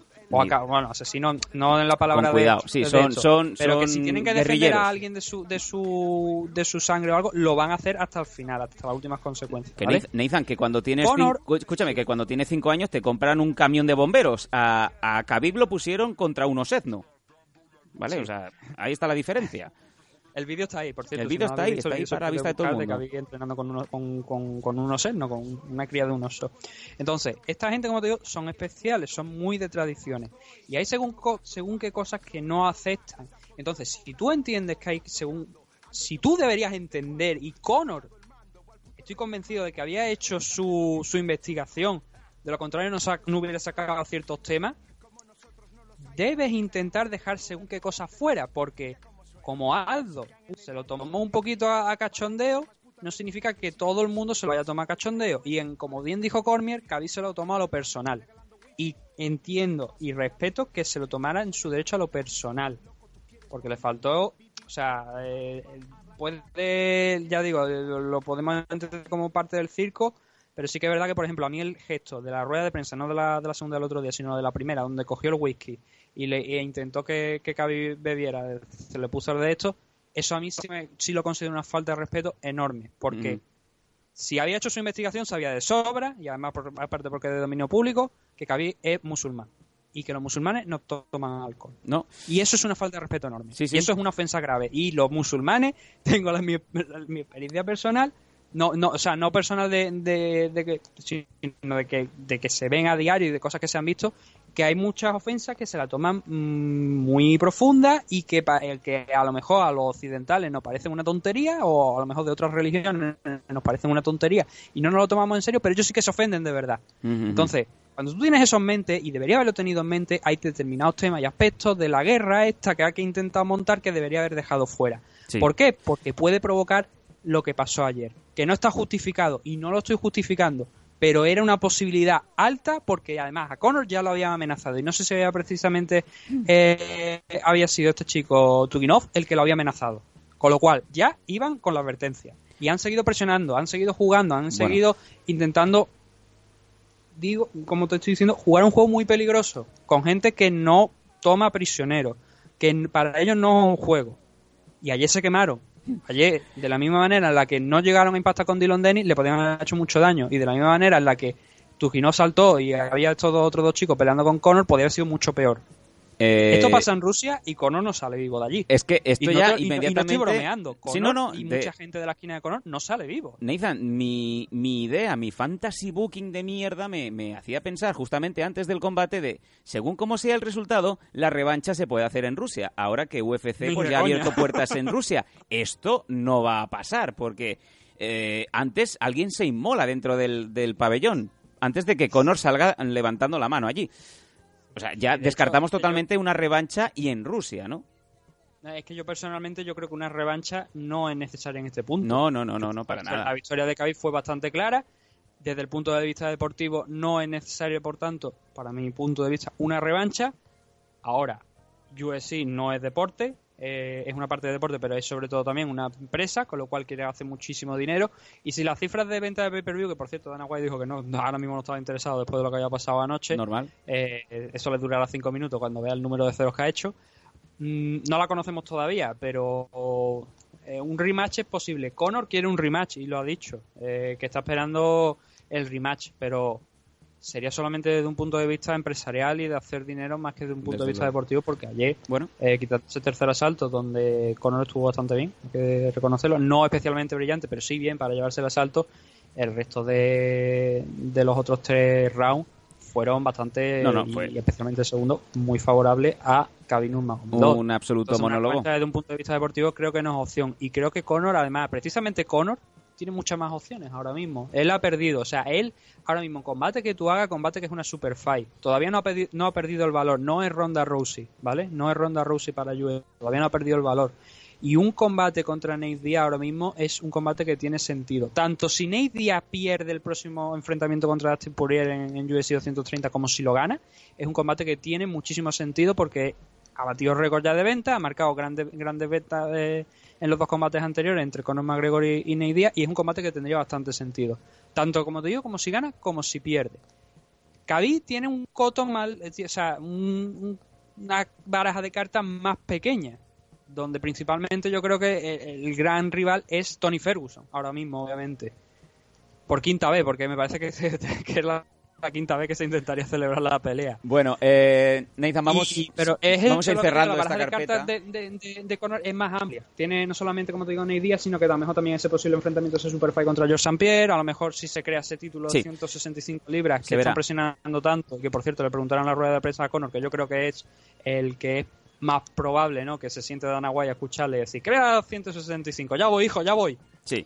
y, y eso, pero ahora mismo son dos cosas totalmente opuestas. Y- Vamos, y, por supuesto, vamos a ir hablando en teoría, porque tenemos que esperar obviamente a que la investigación de la, de la comisión concluya y que determinen cuál es el cuál es la sanción si se la van a imponer a, a Khabib Nurmagomedov, que obviamente una sanción económica llegará. Ahora bien, la suspensión, vamos a verla. Y el problema no es la suspensión, el problema obviamente es el visado. Si presentan algún cargo y no Sí. llegan a un acuerdo tipo como Conor McGregor, que finalmente no ha tenido problemas con el visado, sí que la- mm, se podría perjudicar bastante la carrera de Khabib Nurmagomedov, que Eh, es un error estúpido. vamos a parar Pero aquí, siempre Nathan. le queda la posibilidad, yo te dejo que hable, Por la favor. posibilidad de acabar en otro estado, que no tienen por qué ser Nevada. Sin Madre Nevada tan, tan suspendido, eso no quiere decir que no puedas pelear en California, a lo mejor. Entonces sería una salida no posible a, a- a ese tema no de, de una sanción a lo mejor en Nevada pero ya digo eso es algo que iremos viendo con los próximos meses fíjate lo que han tardado con Conor no dos o tres meses hasta que determinaron realmente que lo que iban a pasar ¿Puedo hablar, Nathan? sí ya, ya. Bueno, sé que es un tema que desde luego todo el mundo quiere decir lo suyo y que hay muchísimo. Fíjate que, y fijaros amigos oyentes, que llevamos más de una hora y veinte hablando del tema principal. Nos ha eclipsado totalmente todo el programa de MM Adictos y que como bien sabéis, eh, las noticias se van a ir sucediendo eh, a medida que vayan eh, pasando las horas. Esto lo estamos grabando el domingo por la tarde y posiblemente lo escucharéis a partir del domingo noche en adelante y me imagino, me figuro que de aquí a las próximas 6-12 horas van a haber muchas más noticias y muchos titulares muy grandes. Así que a grandes rasgos, a ra- oh, perdón, cómo estoy hoy. A grandes rasgos quería comentar junto con Nathan lo que ha pasado y los puntos importantes. Eh, Sí. No nos queda más que ya decir el resto de la carne, Nathan, porque desde luego eh, nos ha consumido muchísimo tiempo. antes de meternos con eso déjame que haga de Carmen Porté que leamos los mensajes que nos ha mandado la gente así rapidillo para que porque ya le había dicho que queríamos también la opinión ¿no? de, de la gente y nos habéis mandado pues, unos cuantos mensajes aquí a, a MM Adicto, a la página de, a la cuenta de Twitter, así que lo vamos a acceder a leer. Además hay uno muy especial, me ha hecho mucha ilusión. Ah, sí, ¿quién te ha escrito? Ah, no, ahora después lo, lo- lo- lo diremos. El, eh, John Hernández nos comentaba sanción a Khabib y a todo su team, pero ya, se le fue de las manos. Eh, Ginel Lovnik nos comenta, la cagó al final, supongo que se referirá a, a Khabib Nurmagomedov, no ha entendido el negocio, ahora el estógano sí que lo entiende muy bien. Tenemos más mensajes por aquí. Eh, Guiosone nos dice: hay que destacar la resurrección de, de Beast USC. Eh, arroba de Beast USC es de Rick Louis, para que no entendamos. Sí, señor. Y bueno, eso hablaremos ahora después en la se- cuando, cuando estemos hablando del, del resto de la cara. Álvaro, eh, GDA Copado, nos dice: vergonzoso lo del final, empañando el peleón que Khabib había hecho. Pablo Ramos nos dice dominio absoluto del ruso, su mejor pelea en su mejor forma física, lástima que al final perdió los nervios y salió de esa forma bochonosa. Eh, Dani Romero de spaceboxing.com nos dice que ha perdido la apuesta. Mucha gente. se jugaría dinero. Mucha gente ha perdido Y la Albert- apuesta. Sí, y Alberto Sánchez nos, de- no- nos decía lo que ocurrió anoche tras la pelea de Khabib contra Conor solo puede tacharse de lamentable. La pelea estuvo muy bien, a la manera que tienen de caldear antes de la pelea estamos acostumbrados, pero cuando suena la campana se acabó. Hace un gran daño al deporte. A, lo que nos... sí, eh, obviamente me ha hecho especialmente ilusión, vamos a ver. ni más ni menos que Carla Gascón. Oh, Carlos Gascó ha entrado al trapo. Cuéntanos. Carla Gascón nos ha dicho que huele a tufillo de todo montado por Dana White para vender una revancha. Bueno, hay que recordar que... Lo que aquí viene a confirmar que primero Carla Gascón ha sobrevivido, ha sobrevivido al fin de semana al encuentro con Holiday Sí, señor. y, se- y segundo que estaba pendiente del evento. Me parece maravilloso. Carlos Gascó, el, el mejor promotor de Pressing Catch de España. Sí, señor. Hay, Sí, hay señor, críticas por aquí, hoy Y- tenemos público, hay gente que se ha quejado. mensaje. Se ha quejado amargamente, tenemos gente de público que nos dice que no. Eh, sí, que, eh, que no, que hay una mujer que tenemos aquí en el estudio que está escuchando el programa y que dice que tiene dudas de que Carlos Gascó sea el mejor promotor de España. Vamos allá. Bueno, vamos a, vamos a decir rápidamente también una encuesta que pusimos ayer, unas horas antes de- del combate, en donde, ya con la hora de la verdad por delante, preguntábamos dónde teníais el dinero puesto, queremos vuestros resultados y, sorprendentemente o no, el 55% de los encuestados votó por Conor McGregor por un 45% de Khabib. Así que gran mayoría de los aficionados de, que nos siguen en Twitter, en twitter.com barra mmadictos, dijeron que ganaba el irlandés. Ah, fallo. Bueno, no, yo, yo, yo dije, pero tú sabes cómo, cómo suelo hacer yo las apuestas. Normalmente digo que va a salir una cosa y luego pasa absolutamente lo contrario. ¿no? Sí, señor. Eh, entonces, como ya lo tengo asumido, incluso a lo mejor un poco cuando dije que Conor McGregor iba a no quedar en el primer round a Khabib Nurmagomedov, tenía yo ya asumido de que iba a ganar Khabib. en algún Bueno, momento. yo creo que me ha ido bastante bien en, el, en, este, en estos pronósticos que nos han hecho los amigos también de la jaula del MMA. Eh, posiblemente creo que nada más he fallado el combate de Conor. Todo lo demás lo he llevado bastante bien. No, el del Dominic Reyes también, pero bastante bien para ser mi, mi criterio, que suele estar, suele estar siempre bastante torcido. Yo ahí en, en esa, en, en los pronósticos que hemos hecho, eh, no, pues, que hacemos varias personas, que ya, ya dijimos en el último programa, eh, he acertado, creo que de los cinco que de la main he acertado tres. Pues igual que yo. Eh, me la jugué con Conor, obviamente, pero me daba, pero me daba igual jugármela con Conor. Y luego eh, Alexander Volkov me ha, por 10 segundos solo, 15 segundos, me ha me ha hecho perder mucho de, en No, esa- yo ahí acerté- en esos pronósticos. acerté Derrick había dicho Lewis. Volkov por decisión y, y se ha quedado 15 segundos. Sí, señor. Derek Lewis y el donde tuve yo, digamos, el fallo o no fue el combate de, de Dominic Reyes. Yo voté por Obisan Pro.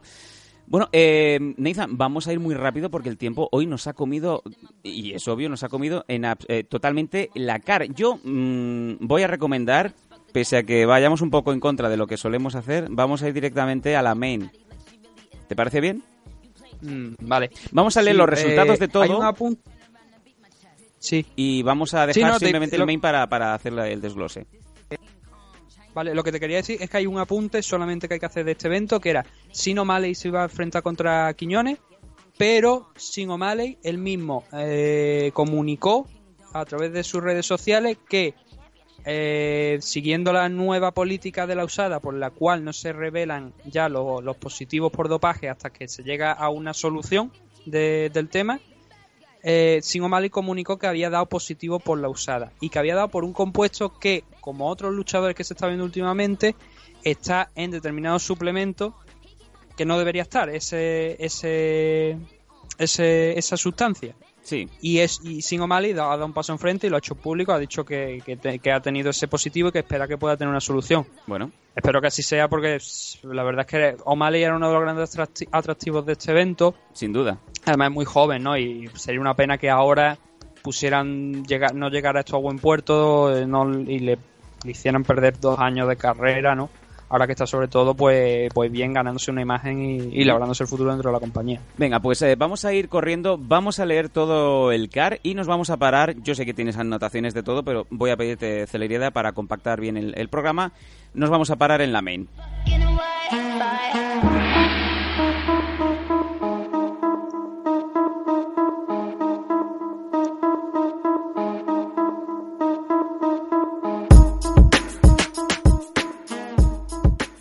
Empezamos en la, la preliminary y Tony Martin en la welter ganando a Ryan LaFleur. En lightweight Nick Lenz ganando al veteranísimo Grey Maniac. Ya sabemos, Grey Maniac no es el mismo el de 2018 que el de 2008. En la bantamweight femenina, Jana Kunitskaya ganando a Lina Landsberg, la sueca, por decisión unánime triple 30-27. Y siguiendo arriba en la preliminary, Scott Holtzman en la lightweight ganando a Alan Patrick por codazos. eh, KO en el tercer asalto. Aspen Ladd, una de las chicas que viene fuerte en la Bantamweight Division, ganando a la veteranísima Tonya Evinger por TKO por puñetazos en el primer asalto. Y el hombre que tiene nombre de eh, escuela de niños pobres, Vicente Luque, ganando en la welter a Jalin Turner por eh, puñetazos también, un KO en el primer asalto. Y en el combate principal de esta preliminary, Yassier Formiga, ganando en la flyweight a Sergio Petis por decisión unánime 30-26, 29-28 y 29-28. The fools kept stepping. Jumped in the foe, hit the juice on my ride. I got front and back and side to side. the boys in the Y en el combate de las cuties, cutie cutie, vamos a ver el combate a ver si se les escapa algo. Michelle Watterson ganando por decisión unánime en la strawweight femenina a Felix Herrick. 30-26, 29-28 y 30-27. Mi pregunta, Nathan. ¿Tan descarado fue la ventaja de, de Watterson sobre Félix? Mm, no fue tan descarada como la mala actuación que tuvo realmente, o que por lo menos a mí me decepcionó mucho de Sergio Petty sobre Yusef Formiga. Pero sí que lo suficiente para ganar mm, dos, tres asaltos. Dos, tres asaltos, el segundo y el tercero, para ser exacto. Eh, porque no hizo mucho, no fue un combate realmente que digamos, oye, este combate lo vamos a estar recordando durante bastante tiempo, porque estaba Harry, que es bastante más grande que Watterson, y que la estrategia principal que tenía era eh, agarrarla en el clinch, llevarla contra la jaula, a ver si la podía derribar, no le funcionaba, esa estrategia no le funcionó, pero sí que en el primer asalto, como hubo muy poquita acción, el hecho de estar presionándola contra la jaula era justo ese asalto para Felix Henry, aunque lo- muchos de los jueces determinaron que creo que era un 30-27. que Los tres jueces me parece que han dado un 30-27 a favor de Mitchell Watterson, ¿no? Si no estoy creo muy equivocado, me parece, ¿no? Pues vamos a... Ah. Sí, vamos a seguir subiendo. No, Dime. Pero no, vamos a ver, no, te, he hecho una pregunta, no me ignores, joder. Tenía una mujer que me estaba no, te estaba pidiendo- diciendo la decisión. Me sí, estaba no, pidiendo un un 30 favor. 27, un 30 26, Dime. que no sé de dónde, de dónde ha salido, y un 29-28. Y bueno, eso tú preguntabas, pues no, no ha habido tanta diferencia. El segundo y en el tercero, de hecho, la diferencia ha sido muy, muy, muy pequeñita. Pero muy, muy pequeña. De algunos golpes, a lo mejor, eh, bien dado mm, por más dados de la cuenta, algún derribo de Watterson que le permitió mantener un poquito la pelea en el suelo, pero lo suficiente para ganar, pero tampoco sin ser nada brillante. Lo Bueno. que sí es bueno para Watterson porque obviamente la, el- a una tía que venía fuerte, una chica que venía fuerte, que como Felix Henry, que estaba bien, en su inicio, siempre hemos dicho, en el inicio de la carrera no, no iba demasiado bien, pero que ahora parecía que había encontrado su dirección, pues era una rival interesante. Y a conseguir la victoria contra Felix Henry no es que suponga un gran salto en la categoría ¿no? de peso, pero sí que le, le da un- una fuerza renovada para tratar de seguir escalando y por supuesto con esas dos victorias consecutivas sobre Corny Casey y ahora sobre, sobre Felix Henry. Victoria muy importante, pero siempre tenemos esa duda de que Michelle le falta Sí. un, digamos un golpe fuerte, una sumisión fuerte. Siempre da la sensación que es una luchadora que siempre se nos va a ir a, a decisiones y no, no solemos equivocarnos. En parte también porque creo que al, eh, ella fue campeona de Atomweight de Invicta, ¿vale? Entonces, la, eh, Atomweight es 105 libras, ahora está peleando en 115 y en 115 hay auténticos bicharracos, porque Felix Henry no pesa 115 libras. Felix Henry es mayor de 115 libras. Entonces la diferencia con alguien que, que ha estado peleando durante mucho tiempo en la categoría Atomweight puede ser superior. Y hay gente, como te digo, en la categoría que son mayores. Entonces, obviamente la potencia de KO de una luchadora de Atomweight no es la misma que de una luchadora de Tryway o, o hacia adelante, que tampoco es que tengan especialmente mucha potencia de KO, ¿no? Pero eh, es menor todavía. Entonces, gana mucho de los combates por decisión. En Invicta sí que la veíamos finalizando rivales, pero aquí parece que con ese salto, como te estoy diciendo, a una categoría superior, de peso superior a la que estaba en Invicta, no tiene tantas habilidades, o por lo menos, como en el caso de este combate, que Hell la mantenía simplemente por puro músculo, la, la- Sí. la está llevando contra la jaula, Así sin es. mucha técnica, simplemente tenía que tirar de músculo. Entonces esa diferencia de tamaño puede que se esté notando en la división Strikeweight, que ahora mismo, como no tienen Atomweight, pues es lo que tiene. O coges esto o te vuelves en vista. Si en un futuro a lo mejor monta la división Atomweight dentro de pocas fechas, que no están los planes por el momento, puede que siga a lo mejor bajando eh, Watterson, veamos el nivel que tenía en la compañía Invicta. Ujú. Bueno, vamos a seguir subiendo. Nos vamos al siguiente combate. Heavyweight Division. Derrick Lewis ganando a Alexander Volkov por puñetazos en el tercer asalto. ¡Qué conexión! A 10 segundos de finalizar el combate. Como bien decías eh, durante la, la noticia principal. Y con el punto fuerte que nos encanta, que es el de... A Derrick Lewis le pesa tanto los pantalones que se los tiene que quitar. No, realmente es que la, eh, la frase fue, y, y de hecho me parece que Joe Rogan le dijo que era el mejor también en gramática, My balls was hot, en vez de were, was. Que esa era la explicación por la que se había eh, quitado los pantalones, porque tenía las pelotas ardiendo. Tal cual. Sí, sí, Derrick Lewis en estado puro. Bueno, ¿cómo, cómo viste a que- Lewis? Va, venga. Pues es gracioso porque una de las primeras anotaciones que te- la primera anotación de hecho que tengo del combate es de haci- eh, realizando una switch kick, o sea, pegando una patada también, cambiando la, o sea, cambiando la guardia, soltando la patada en muy similar a lo que también hizo con Francis en, en algún lance con Francis Engano. Pero lo que es el combate en sí era eh, Volkov marcando distancia, obviamente con mucho respeto por la potencia de KO de, de Derry Louis, pero cuando era el ruso el que lanzaba los golpes, hacía verdadero daño y además impactaba sobre todo muy claro y con mucha precisión sobre Derry Louis. poniéndolo en problemas, pero por ejemplo en este primer asalto vimos que eh, pasó esto, ¿no? Que eh, Volkov fue, fue hacia adelante, iba golpeando, iba haciendo daño, pero en ese momento te ves como Derry Louis mete la cabeza abajo y con toda la fuerza que tiene dentro lanza un overhand con la derecha que da al aire, no, no llega a dar Volkov, pasa por el aire, pero era un golpe que si lo llega a dar le pone la cabeza en, en Rusia directamente, o sea, sin Sí. pasar por, por, por extranjería ni nada. Se Sí, va sí, a. Rusia la cabeza sola. Así es. Entonces era el peligro que tenía Derry Louis, que Volkov lo tenía muy patente y lo tuvo muy patente a lo largo de los tres asaltos hasta que le conectó esa, esa derecha en, en el tercero y, y lo noqueó, que fue muy parecido a lo que, como te digo, lo que iba intentando. Además también Volkov estuvo bien parando los intentos de derribo de, de Derry Louis, que intentó varios. Y como digo, el combate lo tenía dominado Volkov desde la distancia, sacando manos con muchísima precisión, golpes sencillos, nada más que necesitaba algún uno o dos, meter a lo mejor también algún uppercut en alguna ocasión mezclado con alguna alguna lesky o alguna lowkey o incluso también a la, a, la parte media del cuerpo para seguir sumando. Y lo tenía muy controlado, pero claro, Derry Louis es una bestia, ya lo dice el apodo, y en ese tercero cuando parecía que no tenía nada más dentro del tanque ya eh, Derry Louis, que iba a ser una victoria por un 30-27 clara y en algunas ocasiones incluso con opción de terminar para, de- para finalizar la pelea por parte de Alexander Volkov. Derry Louis se sacó esa mano a 15 segundos del final y Sí. paró el, el cronómetro unos pocos segundos después con varios con algún puñetazo más, eh, dejándose totalmente a Volkov y consiguiendo la victoria y, oye, se queda en muy buena posición desde luego para el tema de, los de los rankings Desde luego y de sí. un posible title shot. Yo creo que Ujú. ahora mismo a mí, por ejemplo, me interesaría más un Brock Lesnar contra Derrick Lewis, lo veo más entretenido que poner un Brock Lesnar contra Daniel Cormier. Ajá. Sería más entretenido, obviamente vendería menos, ¿no? Pero yo creo que sería más entretenido, pues son dos animales, son dos, dos animales, dicho claro y pronto, Un combate dos bestias, dos auténticos clásico de Pride, que, que podrían dar un combate interesante. Un combate, digo, que, que es el, el clásico que te encontrabas en Pride, ¿no? Monstruos contra monstruos. Sí, sí, y la verdad bastante, solían ser bastante entretenidos porque en aquella época pues iban, también iban puestos hasta arriba de todo. De todo. ocasiones, ¿no? Iban puestos en ocasiones muchas hasta arriba de, de todo, de esteroides, De todo, cual. de todo, de todo.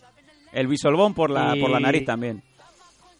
Sí, y por suerte aquí pa- parece que están más limpios, ¿no? Pero Derry Sí. Luis es que el problema es que con esa gran potencia de caos y, y, y esa fuerza que, que tiene, que ha exhibido y ese gran aguante, eh, te hace plantearte de verdad si es un luchador de un solo golpe o tiene más, eh, bueno, switch keys aparte, ¿no? Pero tiene más eh, dimensiones, por lo menos en su espectro, ¿sabes?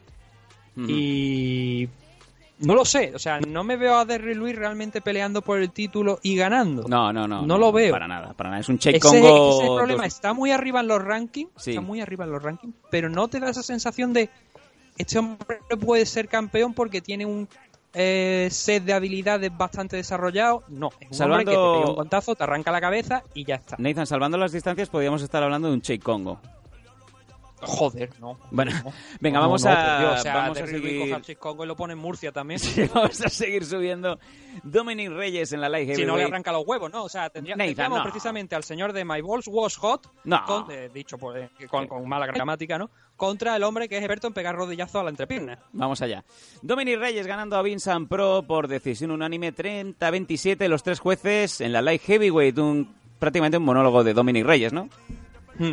La cuestión de aquí, de este enfrentamiento, era especialmente ver cuál era el nivel real de, de Dominic Reyes, que hasta ahora nos había demostrado que era muy alto, porque había finalizado todas sus peleas aquí en, en la compañía por en el primer asalto, y además, tenía, ya te digo, tenía un, un- un rango de finalización especialmente alto, solamente una pelea por decisión, sumada a esta, obviamente. Pero todos sus combates habían acabado en el primer round, quitando uno, que fue esa decisión, todos sus combates en el primer asalto, con lo cual estábamos, estaba claro que era un luchador interesante y que va a finalizar la pelea. Fue lo que pasó con, con Obi-Wan Pro. Eh, Reyes, pues tú lo habías, yo creo que lo has dicho bien, fue prácticamente un monólogo, porque además eh, eh, los intentos de takedown que, que intentaba eh, Pro cuando vio que por striking no lo iba a conseguir, quedaban bien parados por, por Dominic. Dominic también estuvo muy bien en el tema del striking, mezclando manos con, con patadas, con lo cual eh, también le hemos visto pues bastante dinámico en ese aspecto. Y el, quizás lo más, lo más interesante, a pe- a pesar de, como te digo, de una interesante pequeña paliza, a lo mejor que se podía estar llevando en los dos primeros asaltos uh, Pro, es el tercero, sobre todo el final, donde eh, conecta una mano, creo que fue, no tengo puesto aquí exactamente el golpe, pero creo que fue una zurda, me parece que fue lo que conectó, un golpe con la izquierda, que es la mano además dominante de, de- o sea, la mano de poder de, Reyes, le conectó y lo mandó a la lona, o sea, cayó al suelo, cayó a plomo. En ese momento sonó la campana, y aquí es donde venía la, la polémica, porque eh, Reyes, eh, cuando lo ve caer, se gira y se va, con las manos en alto, diciendo ganado por KO. Pero claro, eh, Miragliota, que creo que era, me parece que era Mir- Miragliota el árbitro. Sí, era Dan Miragliota. eh, mira al suelo, ve a Visan Pro boca arriba, cucaracho. Dice, hostia, ¿qué puedo decir, no? Porque al final de, al final de, de todo es su, es su call, es su responsabilidad, es su, su decisión, ¿no? Así es. lo que lo que vaya a parecer el método por el que, por el que haya vencido Dominic Reyes, que como digo, estaba claro que si no era por cara, por, por decisión.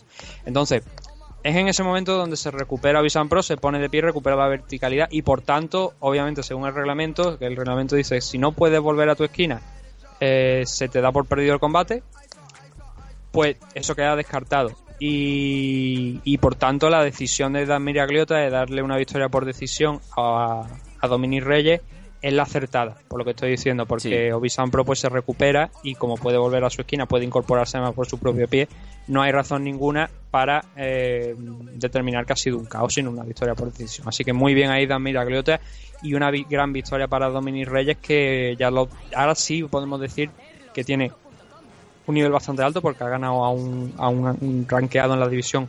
Mm, no tengo ahora mismo exactamente el ranking de Visan Pro, pero sí que estaba bastante, a- bastante arriba en la división de 205 libras y parece que tenemos un luchador bastante interesante que está llegando con mucha fuerza y que habrá que ver cuál es el próximo reto que le, que le ponen, pero que ya sin duda va a ser nuevamente alguien entre el top 10.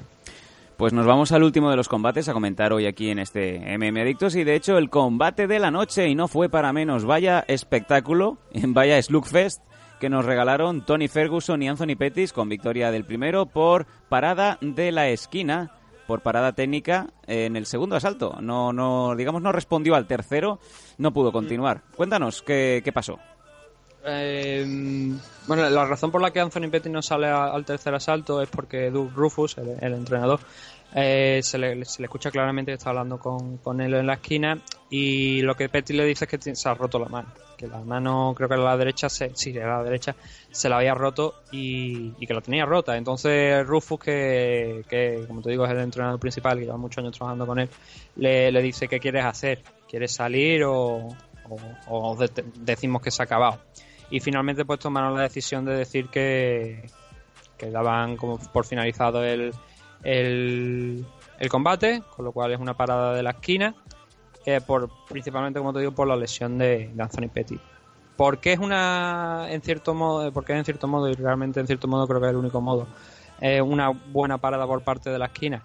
Porque el combate estaba siendo bastante duro y habíamos visto un primer asalto donde no habíamos quizás visto mucho, mucho daño por, por ambas partes, pero sí que Ferguson estaba presionando muchísimo, estaba llevando un ritmo muy alto a Petty. Le estaba, estaba llevándole la guerra a él, no estaba esperando que viniera Ferguson o a lo mejor eh, con un pequeño periodo de paz, sino que estaba llevándole to- totalmente la guerra a, a Anthony Petty y lo estaba agobiando bastante. Y Ferguson, sabes cómo es, saben que yo creo que también los oyentes, que los golpes son muy precisos y son eh, como auténticas dagas, puñales, ¿no? clavándose a la hora de golpear.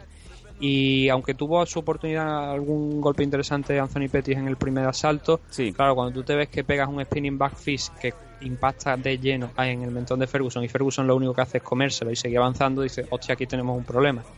Problema que en el segundo asalto se, se, se- se hace más visible, ¿no? Cuando incluso a pesar de un gran knockdown de, de Pettis con la derecha, que es probable que sea donde se rompe la mano porque el golpe es tremendo, Sí. eh, manda a Ferguson a la lona, mm, se lía a perseguirlo, a Petty se lía a perseguir a, a Ferguson por la jaula. Ferguson tiene una estrategia interesante que es dar una voltereta rodando por el suelo para librarse del daño, para evitar que le pudiera golpear.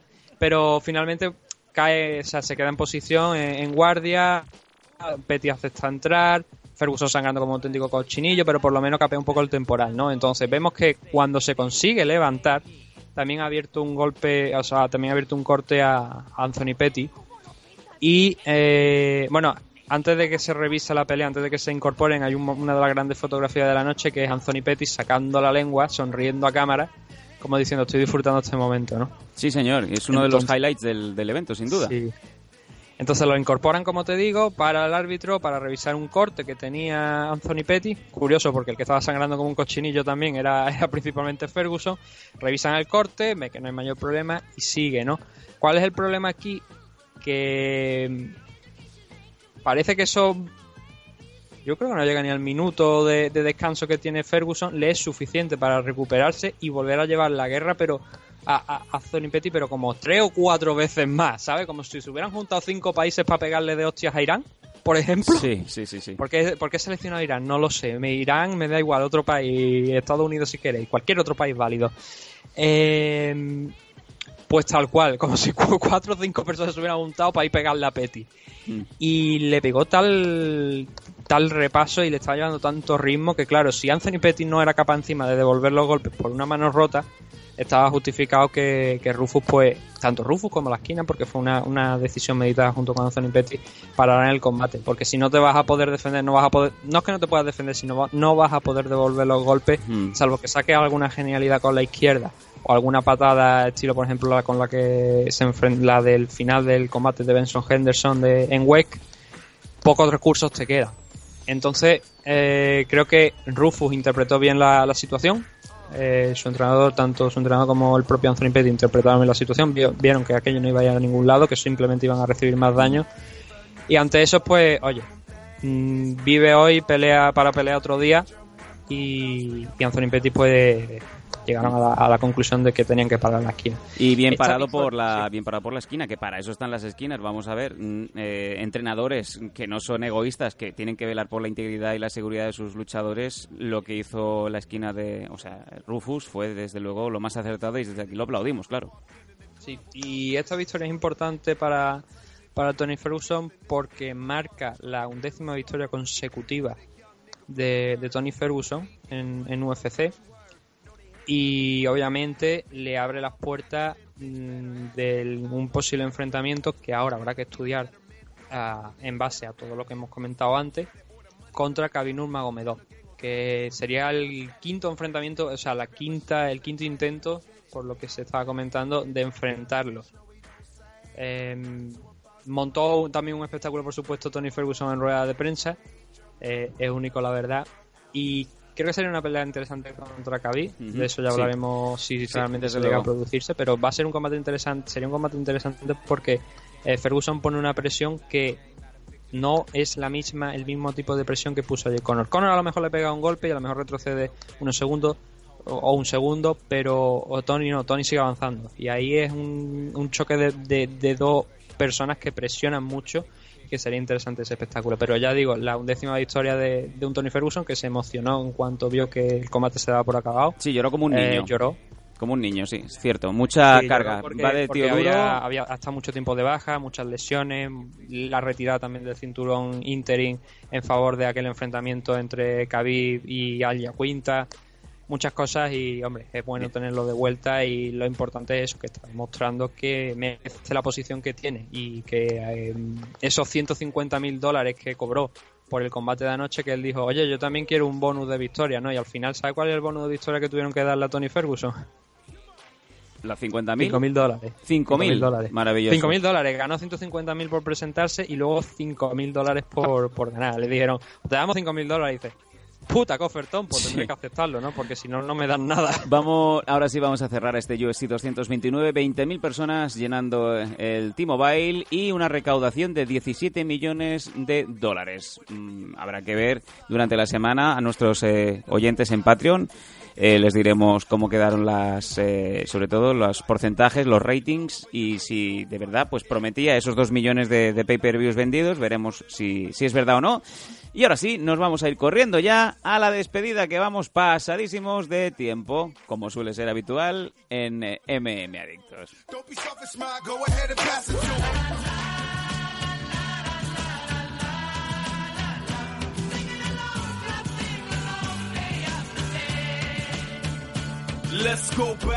Pues eh, prácticamente dos horas de programa con eh, un 70% de, del programa del mismo para este análisis del McGregor Khabib.